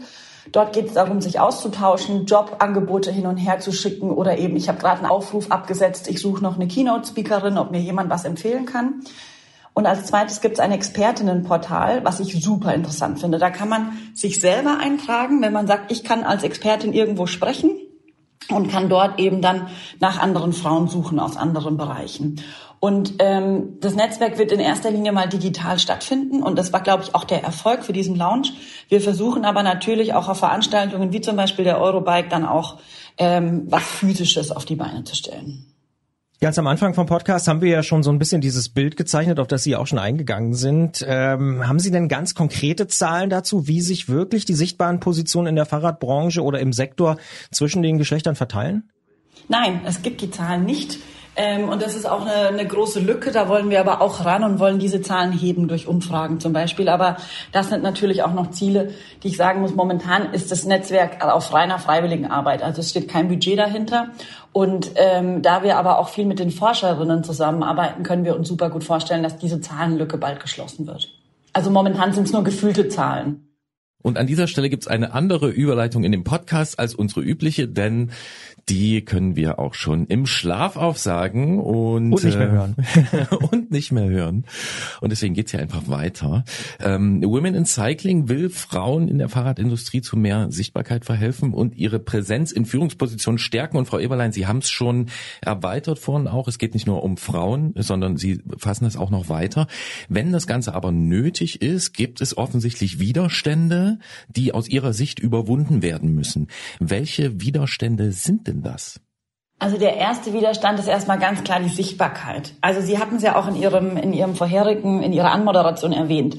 Wenn man momentan auf den Status quo guckt, werden Frauen, sind Frauen nicht sichtbar, obwohl sie da sind. Es gibt schon die Geschäftsführerinnen, es gibt vielleicht auch die Journalistinnen, ähm, es gibt die Fahrradmechanikerinnen und die müssen wir jetzt erstmal nach vorne holen. Und denen müssen wir eine Plattform bieten. Und wenn die quasi in den klassischen Strukturen nicht abgebildet werden, dann versucht das Netzwerk, die hervorzuheben und eben auch zu sagen, es ist ein klares Ziel des Netzwerks, dass es zum Beispiel auf Podiumsdiskussionen keine All-Male, also rein männlichen Veranstaltungen geben soll.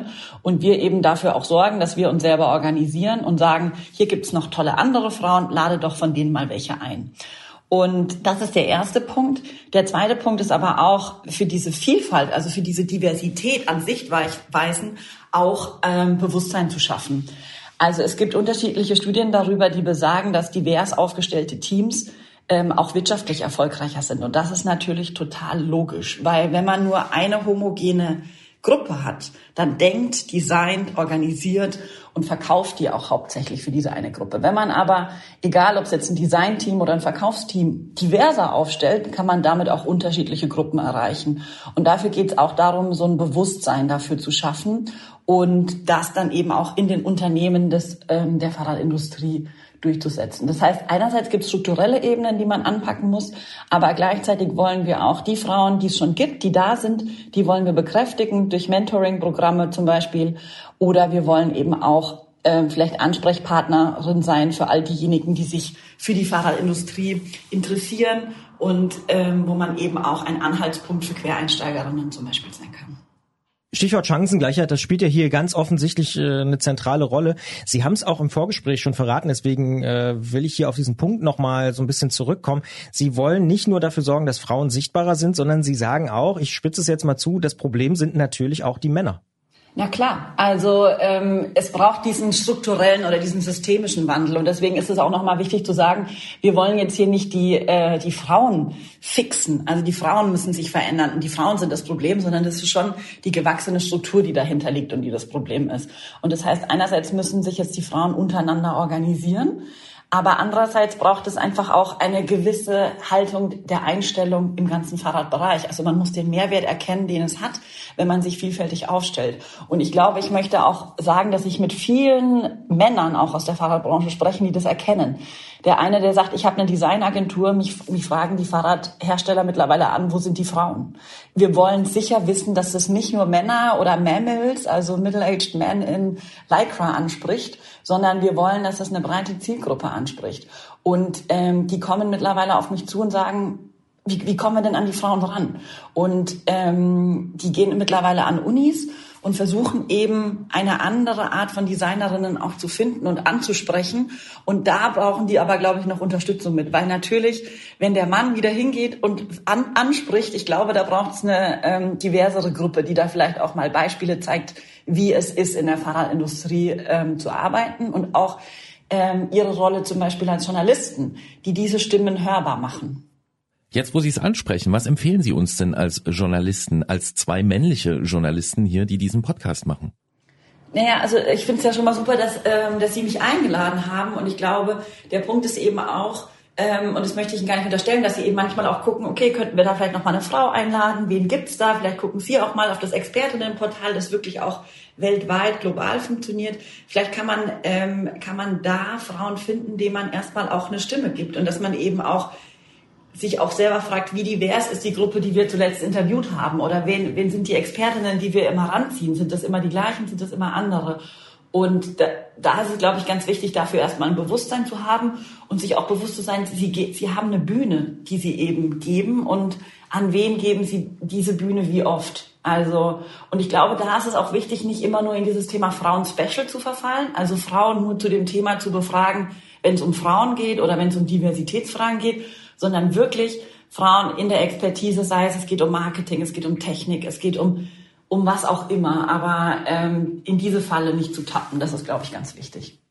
Zum Beispiel in der letzten Ausgabe haben wir mit Hanka Kupfernagel über Crosssport gesprochen. Ist das dann schon äh, eine Ja. richtige Attitüde?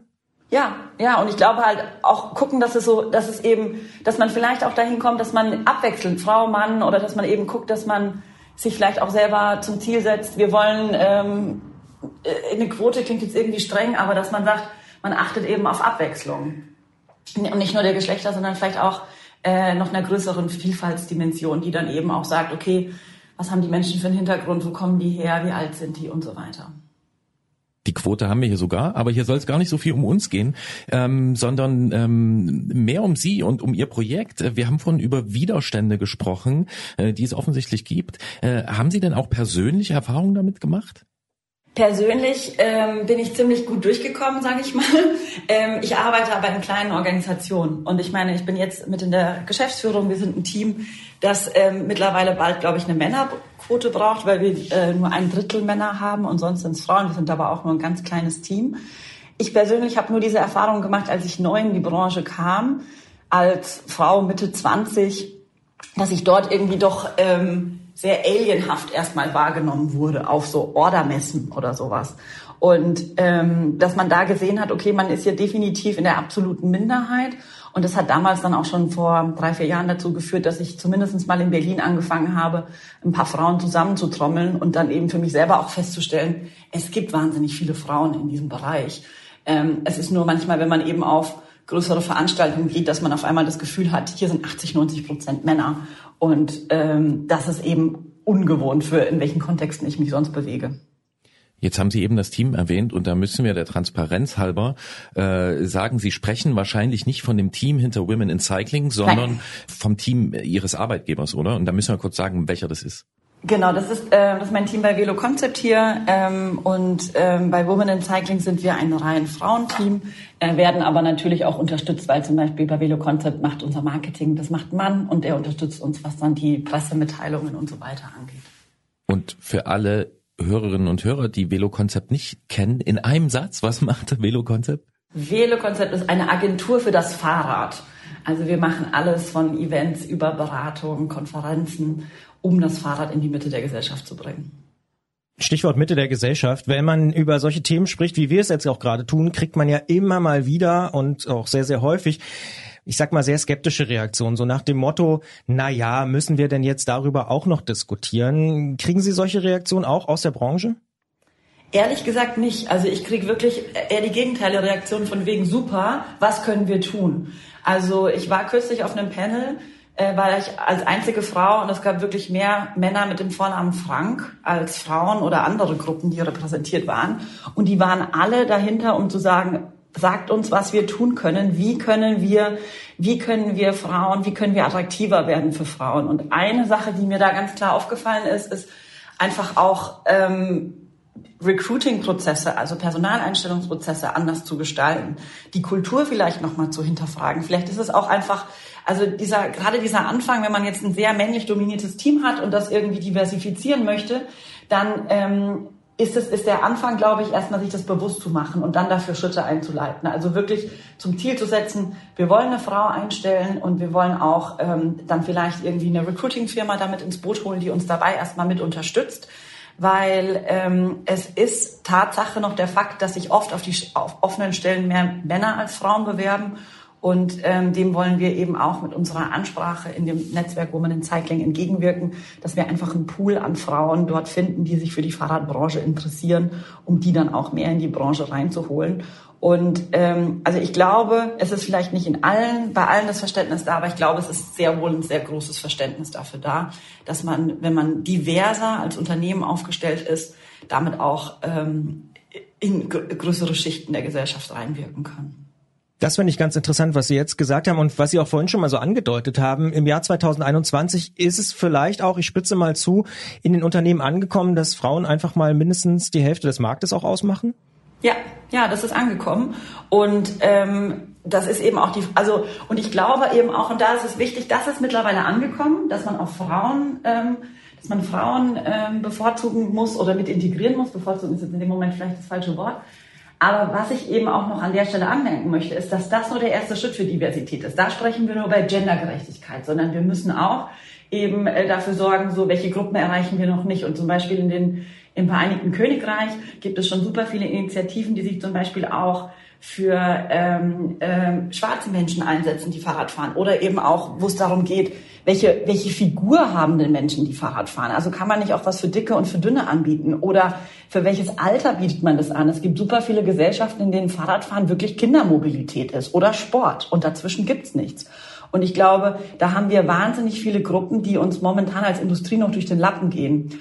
Und ähm, da vielleicht noch ein ganz kurzes Beispiel. Ich war vor einem Jahr oder vor, vor Corona eingeladen an einer Neuköllner Schule, Fahrrad äh, denen schmackhaft zu machen, den Teenagern. Und das war das härteste Publikum, von dem ich jemals stand. Also da wollte keiner irgendwas vom Fahrrad wissen. Die fanden das alle wahnsinnig uncool. Und dann dachte ich auch, das ist eine riesige Zielgruppe, die waren total gemischter Hintergrund. Aber wie schafft man es für, so, für so, so eine Gruppe attraktiv zu sein? Eben das Fahrrad als Verkehrsmittel, das Fahrrad als Sportinstrument. Und darüber hinaus generiert man ja wieder auch äh, zukünftig Fachkräfte zum Beispiel. Oder man wirkt damit eben in die Gesellschaft hinein. Und deswegen ist es, glaube ich, wichtig, diese unterschiedlichen Perspektiven auch in den Unternehmen mit zu integrieren, um diese dann auch zu erreichen. Ja, nun könnte es der eine Nutzen sein, dass da eben mehr Fachkräfte dadurch rekrutiert werden oder auch, dass äh, Firmen ganz neue Kunden oder Kundinnenpotenziale sich erschließen. Ähm, man könnte es aber auch noch in die andere Richtung drehen und die Frage stellen, wird denn das Fahrrad an sich auch besser, wenn diverser daran gearbeitet wird? Ich glaube, dass es auf jeden Fall besser wird. Und ähm, ich glaube aber auch, was auch nochmal interessant ist, ist halt die Frage, stellt man das Fahrrad in den Mittelpunkt oder stellt man das Radfahren in den Mittelpunkt? Und das ist auch nochmal ein ganz interessanter Twist, um, ähm, um zu sagen, ist das Fahrrad nicht an sich schon, wie es ist, relativ gut, aber was muss man zum Beispiel machen, um das Radfahren nach vorne zu bringen und dadurch andere Zielgruppen, zum Beispiel durch Influencer und so, ähm, ähm, zu erreichen? Ich glaube, was, auf was Sie jetzt vielleicht ansprechen, ist diese klassische Zweiteilung in Frauenprodukte und Männerprodukte. Davon bin ich persönlich gar nicht so überzeugt, weil ich bin eine 1,80 Meter große Frau.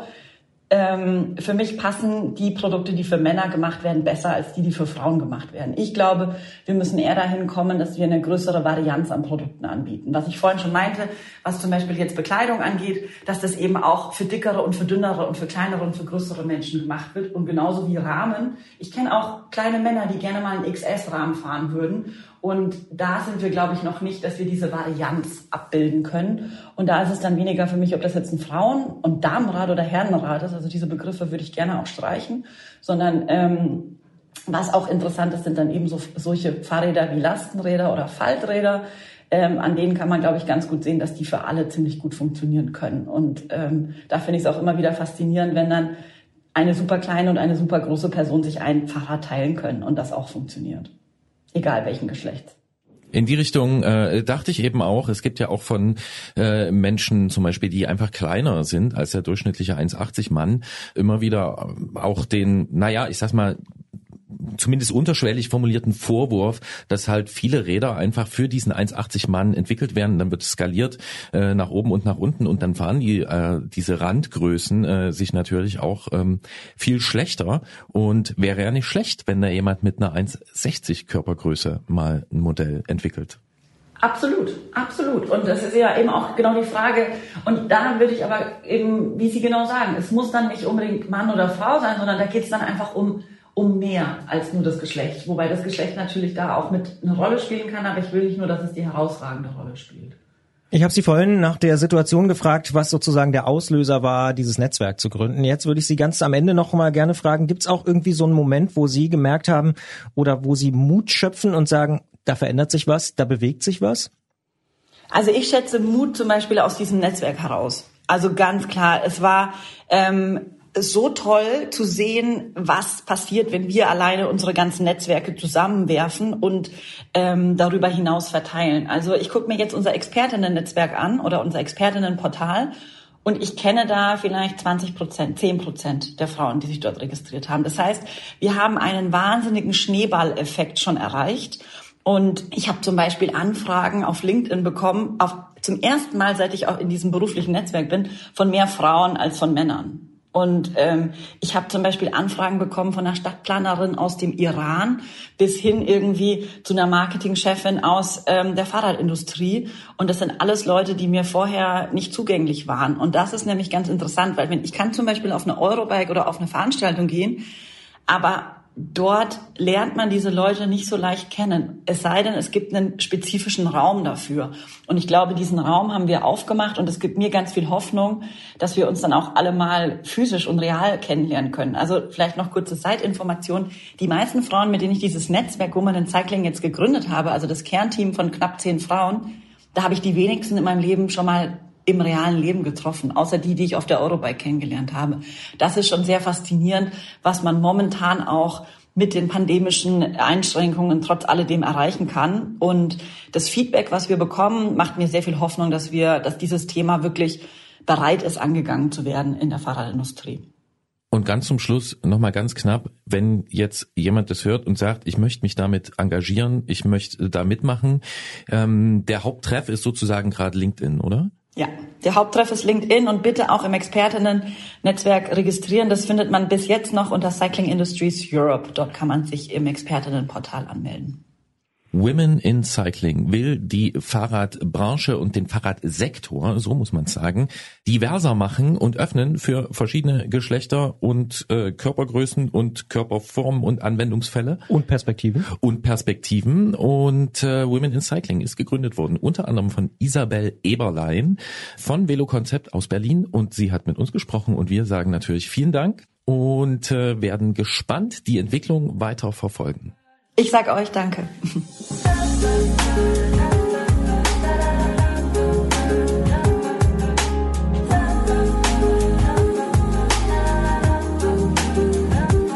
will ihn nicht wegnehmen, obwohl du mir das nicht glaubst. Doch kann hier auch nicht weggehen, wenn du mit dem Weg verbaust. Erklär es mir gerne, was ich schon weiß. 1000 Teilnehmerinnen beim Launch-Event. Ich glaube, das ist das Limit für Zoom-Veranstaltungen. Ähm, mehr konnten nicht dabei sein, aber das ist natürlich super für uns, auch um Ansprechpartnerinnen zu finden. Was ich äh, ganz wichtig fand in dem Zusammenhang ist auch zu erwähnen, dass man natürlich mit Frauen dann nicht nur über Frauenthemen spricht, sondern einfach das weiter streut. Und da ist wirklich ein Fundus äh, vorhanden und ist ja auch für uns gut. Dann können wir da jetzt nachschauen. Definitiv. Ich habe mich tatsächlich auch gleich mal äh, bei LinkedIn umgeschaut und gesehen, dass auch viele Gesprächspartnerinnen, die wir auch schon hatten äh, hier im Antritt, auch dort schon aktiv sind und mit dabei sind. Ähm, also wirklich eine, eine sehr, sehr hilfreiche Geschichte, auch gerade für Journalistinnen und Journalisten. Genau, an der Stelle vielen Dank äh, für diese Einrichtung, die auch uns viel bringt. Und äh, ja, man kann sich ja dieser Tage bei vielen Online-Tools bedanken dafür, dass sie existieren und die äh, herrschenden Umstände etwas besser machen. Ein praktisches Beispiel hat Markus aus St. Pölten.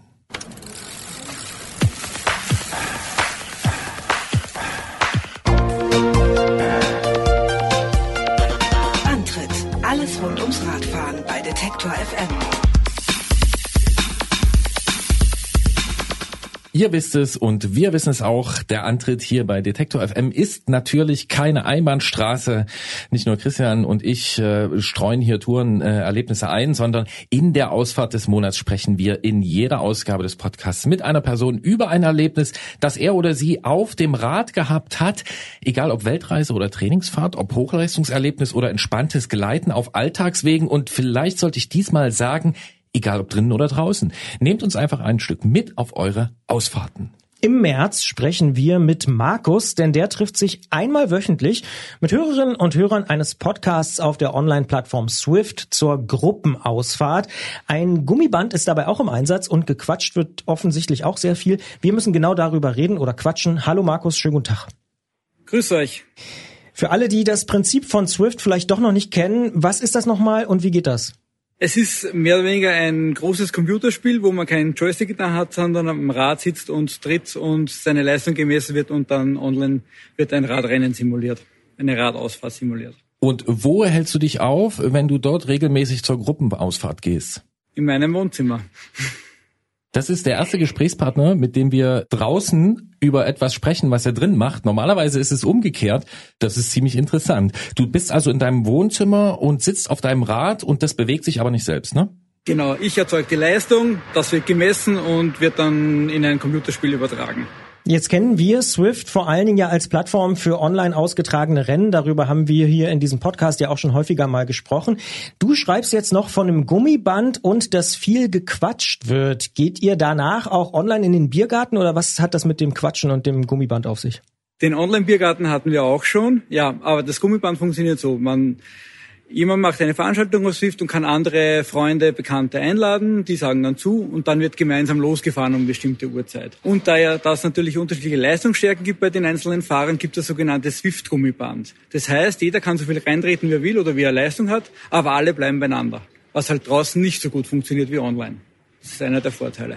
Und wird dann da quasi die Kraft addiert, die Kraft aller Teilnehmer und Teilnehmerinnen und dann wird einfach geteilt? Also gibt man einfach als stärkerer Fahrer ein bisschen was ab oder wie läuft es? Wird es gerechnet? Genau, richtig. Es wird aus allen Fahrern der Durchschnitt gerechnet und alle bleiben zusammen. Wie gesagt, man muss nur treten, dann bleibt man dabei, sonst fällt man hinten raus. Aber es ist dann so, dass man trotzdem noch ein eigener Avatar ist oder ist man dann ein großer Gruppenavatar sozusagen? Nein, man sieht nur die anderen, man, man sieht die anderen Fahrer, aber man ist mein eigener Fahrer und man sieht das Spiel wie normal auch, nur dass es eine Gruppe gibt. Und seid ihr für den Biergarten aus Swift rausgewechselt oder äh, wie habt ihr es gemacht? Ja, das, das, das ist die, die Sache. Auf Swift gibt's ja eigentlich keine Audiounterhaltung. Es gibt nur das reine Computerspiel. Für, für fürs Audiogequatsche benutzen wir einen Discord-Server und über den Discord-Server kann man sich nachher noch gemütlich in den Biergarten setzen. Discord, muss man vielleicht kurz erklären, ist äh, ja im Prinzip eine Chat-Plattform, wo man sich unterhalten kann. Junge Leute machen das sehr, sehr viel, ne? ja, genau. Es kommt aus dem Gaming-Bereich. So, dann dürfen wir uns alle drei jung fühlen, weil wir kennen das nämlich auch, nicht nur Swift. Ähm, ihr seid Hörer eines bestimmten Podcasts. Welcher ist das? Das ist methodisch inkorrekt, wo sich Niklas und Reinhold gemeinsam einmal die Woche über wissenschaftliche Papers unterhalten. Und wie seid ihr als Hörer eines Wissenschaftspodcasts auf die Idee gekommen, bei Swift mit einem Gummiband durch die Gegend zu fahren? Nikolas ist, ist Triathlet und das irgendwann in der Sendung mal erwähnt und dann ist daraus die Idee entstanden. Das war vor zwei, drei Jahren war es noch einmal monatlich und es ist immer regelmäßiger geworden. Jetzt ist es jeden Dienstag um 19.30 Uhr. Und ähm, ja, wie gesagt, die Gruppe ist immer, immer größer geworden und dank oder durch Corona ist es eigentlich ein fixer Bestandpunkt gewesen, dass man wieder seine Leute regelmäßig bei einer Ausfahrt treffen kann, was ja so nicht möglich war. Wie viele seid ihr denn mittlerweile? Ich würde sagen, der harte Kern sind 20 bis 30 Leute. Ihr habt euch noch nie im echten Leben getroffen, schreibst du, äh, also im Real Life. Ähm, wird sich das ändern, wenn man das wieder machen kann? Auf jeden Fall, wir reden schon viel darüber. Wir haben jetzt auch unsere eigenen Trikots gestaltet und wir warten nur mehr darauf, dass wir uns treffen dürfen. Trikots für online auf Swift oder für in echt? Die Trikots sind in echt. Die, die Trikots in Swift, da sind wir noch gerade am überlegen, da muss man einen eigenen Club gründen und so in die Richtung. Das ist, da ist es in echt leichter zu machen als auf Swift. Und werdet ihr dann auch in echt analoge Gummibänder mitnehmen und euch zusammenketten oder? Das wird wahrscheinlich nicht funktionieren, aber da kann man ja dann auch trotzdem warten, weil das Gummiband gibt es auf Swift auch noch nicht so lange. In den Anfangstagen haben wir wirklich am Berg noch auf alle zusammen warten müssen. Ähm, das klingt ja schon nach einer, naja, charakteristischen Strecke. Also wenn es auch äh, einen Berg gibt natürlich, an dem ihr äh, warten müsst. Ist das immer die gleiche Strecke, die ihr fahrt oder gibt es da verschiedene Welten quasi? Nein, da gibt's verschiedene Welten und je nach, je nach Stimmung. Und wenn wir Lust haben, hin und wieder gibt's auch dann was ohne Gummiband, dann kann man sich auch mal messen auf einer Sprintstrecke. Da müssen wir dich jetzt natürlich wie in jeder Ausfahrt des Monats äh, danach fragen, was war denn äh, bei der letzten Strecke für dich die schönste Passage? auf, auf Swift, die schönste Strecke auf Swift, äh, kann man eigentlich schwer beschreiben. Es ist eher mehr dass das Gemeinsame, dass ich die anderen Stimmen im Ohr habe. Da geht's gar nicht so um die Strecke auf Swift, weil die kennt man dann irgendwann in- und auswendig. Das ist dann, dann nicht so, so die Abwechslung. Aber dann vielleicht doch nochmal für alle gefragt, die bisher immer noch zweifeln und sagen, hm, ich weiß nicht, Swift, soll ich das machen oder nicht oder auch andere Programme. Was macht denn daran besonders viel Spaß? Also ist dieser Rückkanal jetzt zum Beispiel über Discord bei euch?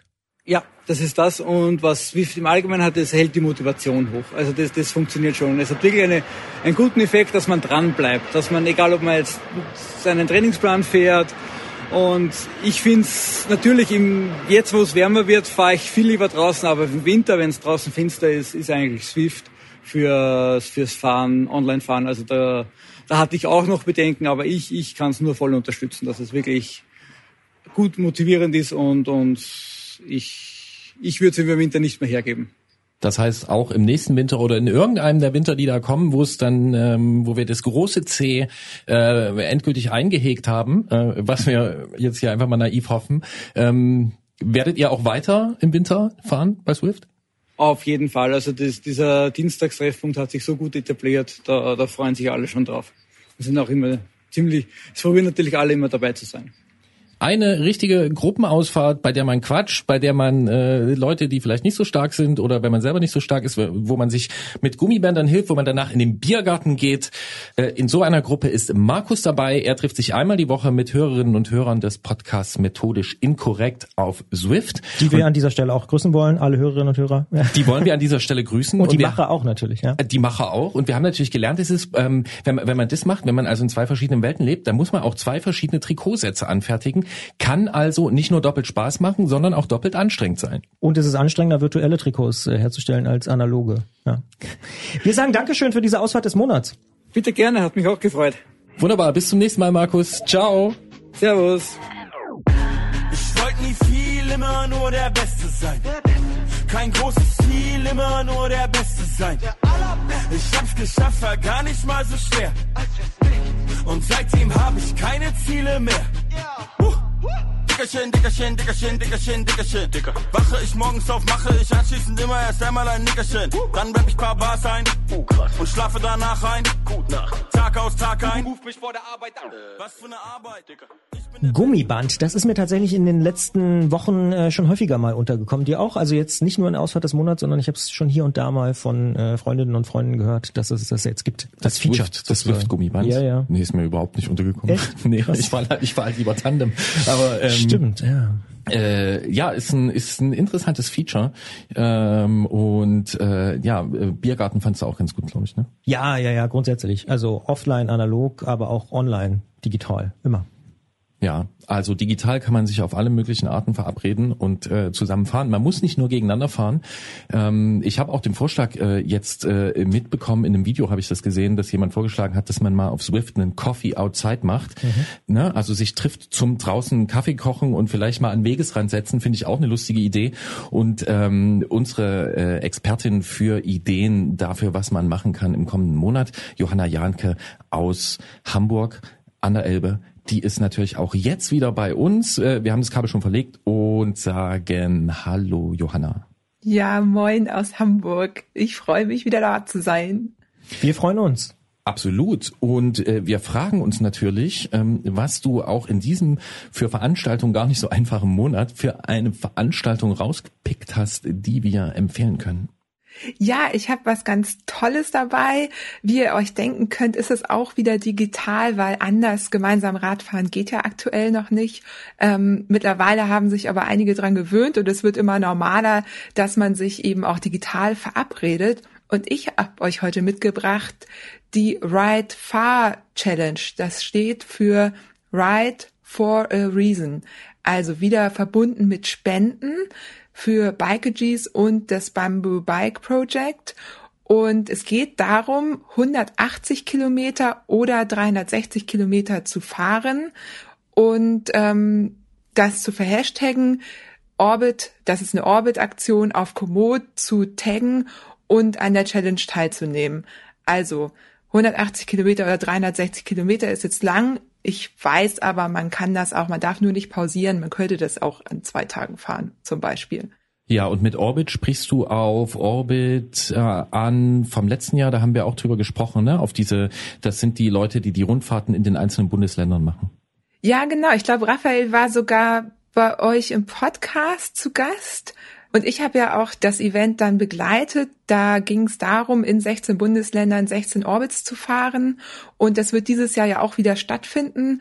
Und so als kleiner Teaser vorweg gibt's halt diese Orbit Right for a Reason Challenge, weil Raphael sich gedacht hat, wäre cool, da auch was für die Community zu tun und eben auch für, ähm, für die beiden Projekte, die ich eben schon genannt habe, die total toll sind.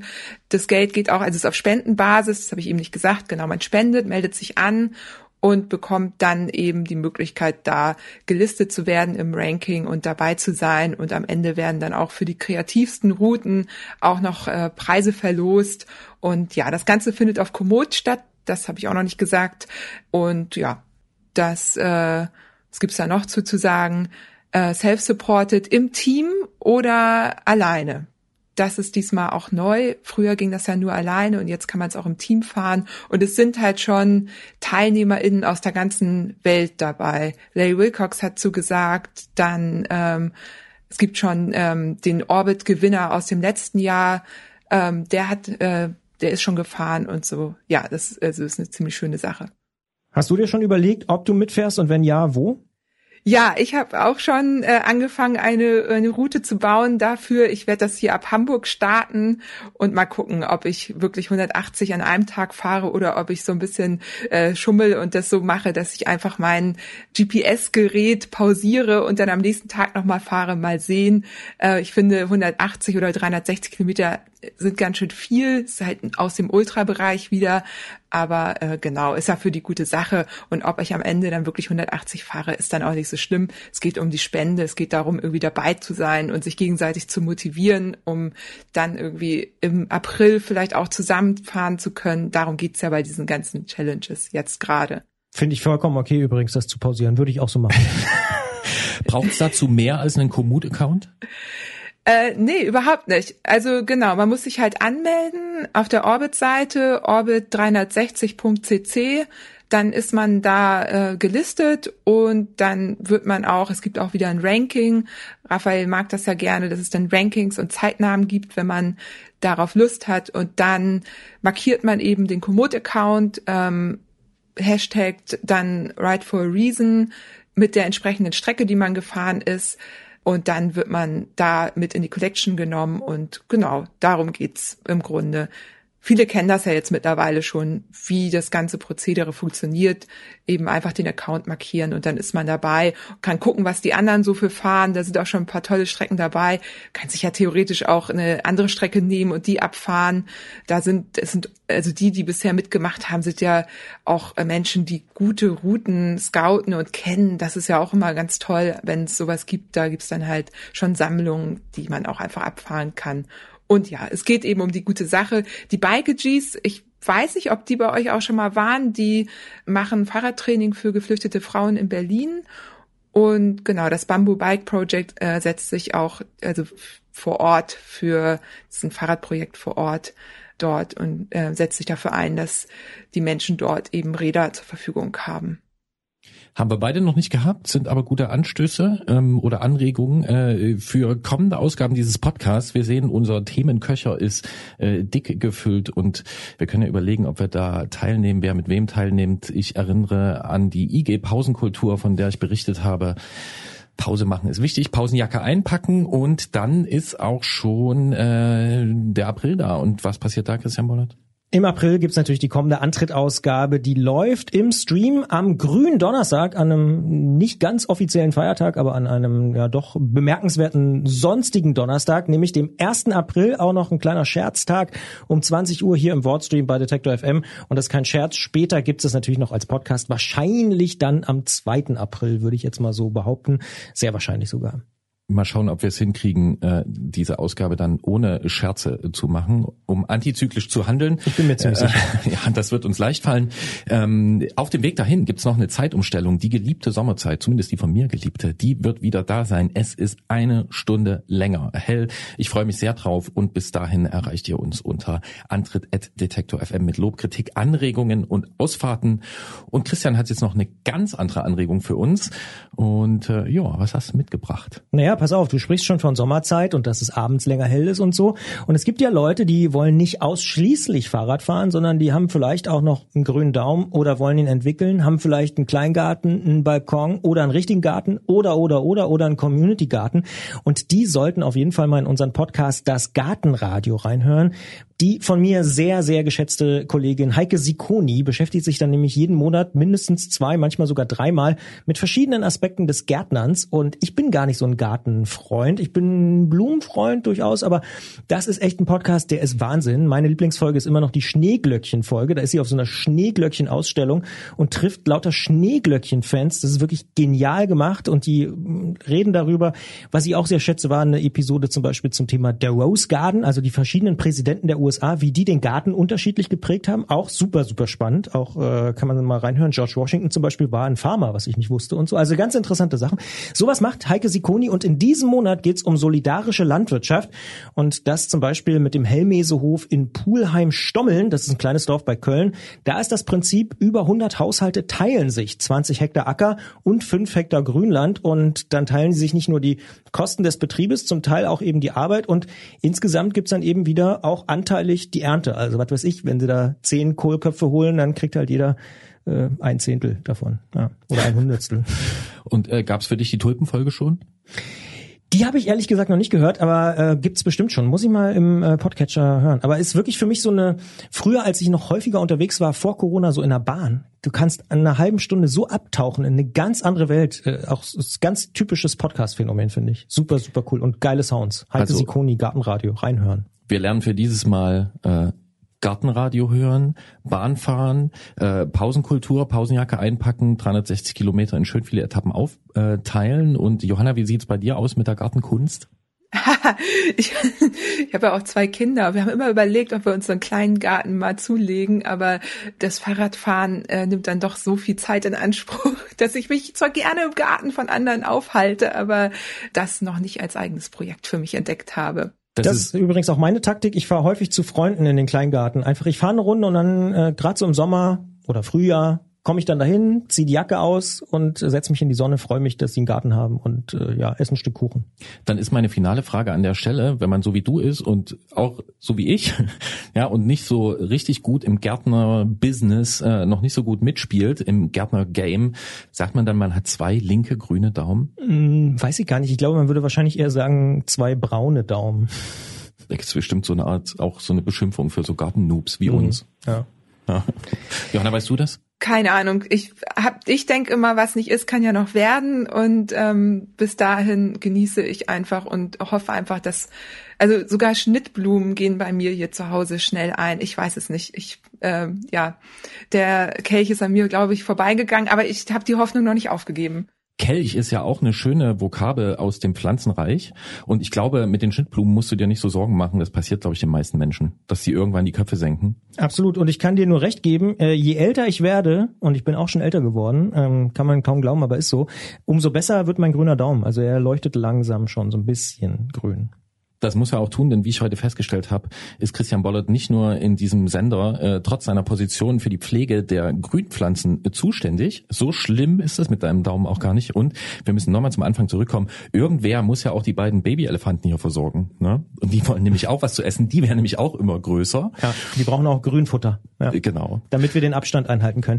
Jetzt ist es aber vielleicht Zeit, Abstand zu nehmen von dieser Ausgabe, denn wir müssen uns verabschieden. Johanna, äh, es ist uns eine Freude, dass du auch in dieser Ausgabe wieder dabei gewesen bist und wir freuen uns schon ganz doll wie Bolle und wie Gerolf auf die nächste Ausgabe mit dir und mit allen Hörerinnen und Hörern da draußen. Ja, sehr gerne. Und ich glaube, dann habe ich auch schon was, was wieder stattfinden kann draußen. Ich hoffe, ich hoffe, ein, ein echtes Event. Naja, die anderen sind auch echt, aber eins mit echten Menschen. Ich Das drücke wär's. die Daumen, dass es wieder analoge Events gibt mit echten Menschen. Irgendwann ist es wieder soweit. Die Zeit wird kommen. Es kommt einfach die Sommerzeit. Also ich bin voller, ich bin voller Vorfreude. Gerolf Ähm, ist richtig euphorisch, Johanna. Du kannst es ja nicht sehen, aber wir sind raus für diese Episode. Macht's gut, habt einen schönen März und äh, stellt die Uhren um, wenn es dann Ja, soweit ist. praktisch so eine zwei Elefanten, die sind so groß, auf denen können wir jetzt hier schon rausreiten. Viel Spaß euch und viel Spaß mit Pflanzen, Tieren und der Pausenjacke. Ciao. Ciao, ciao. Tschüss.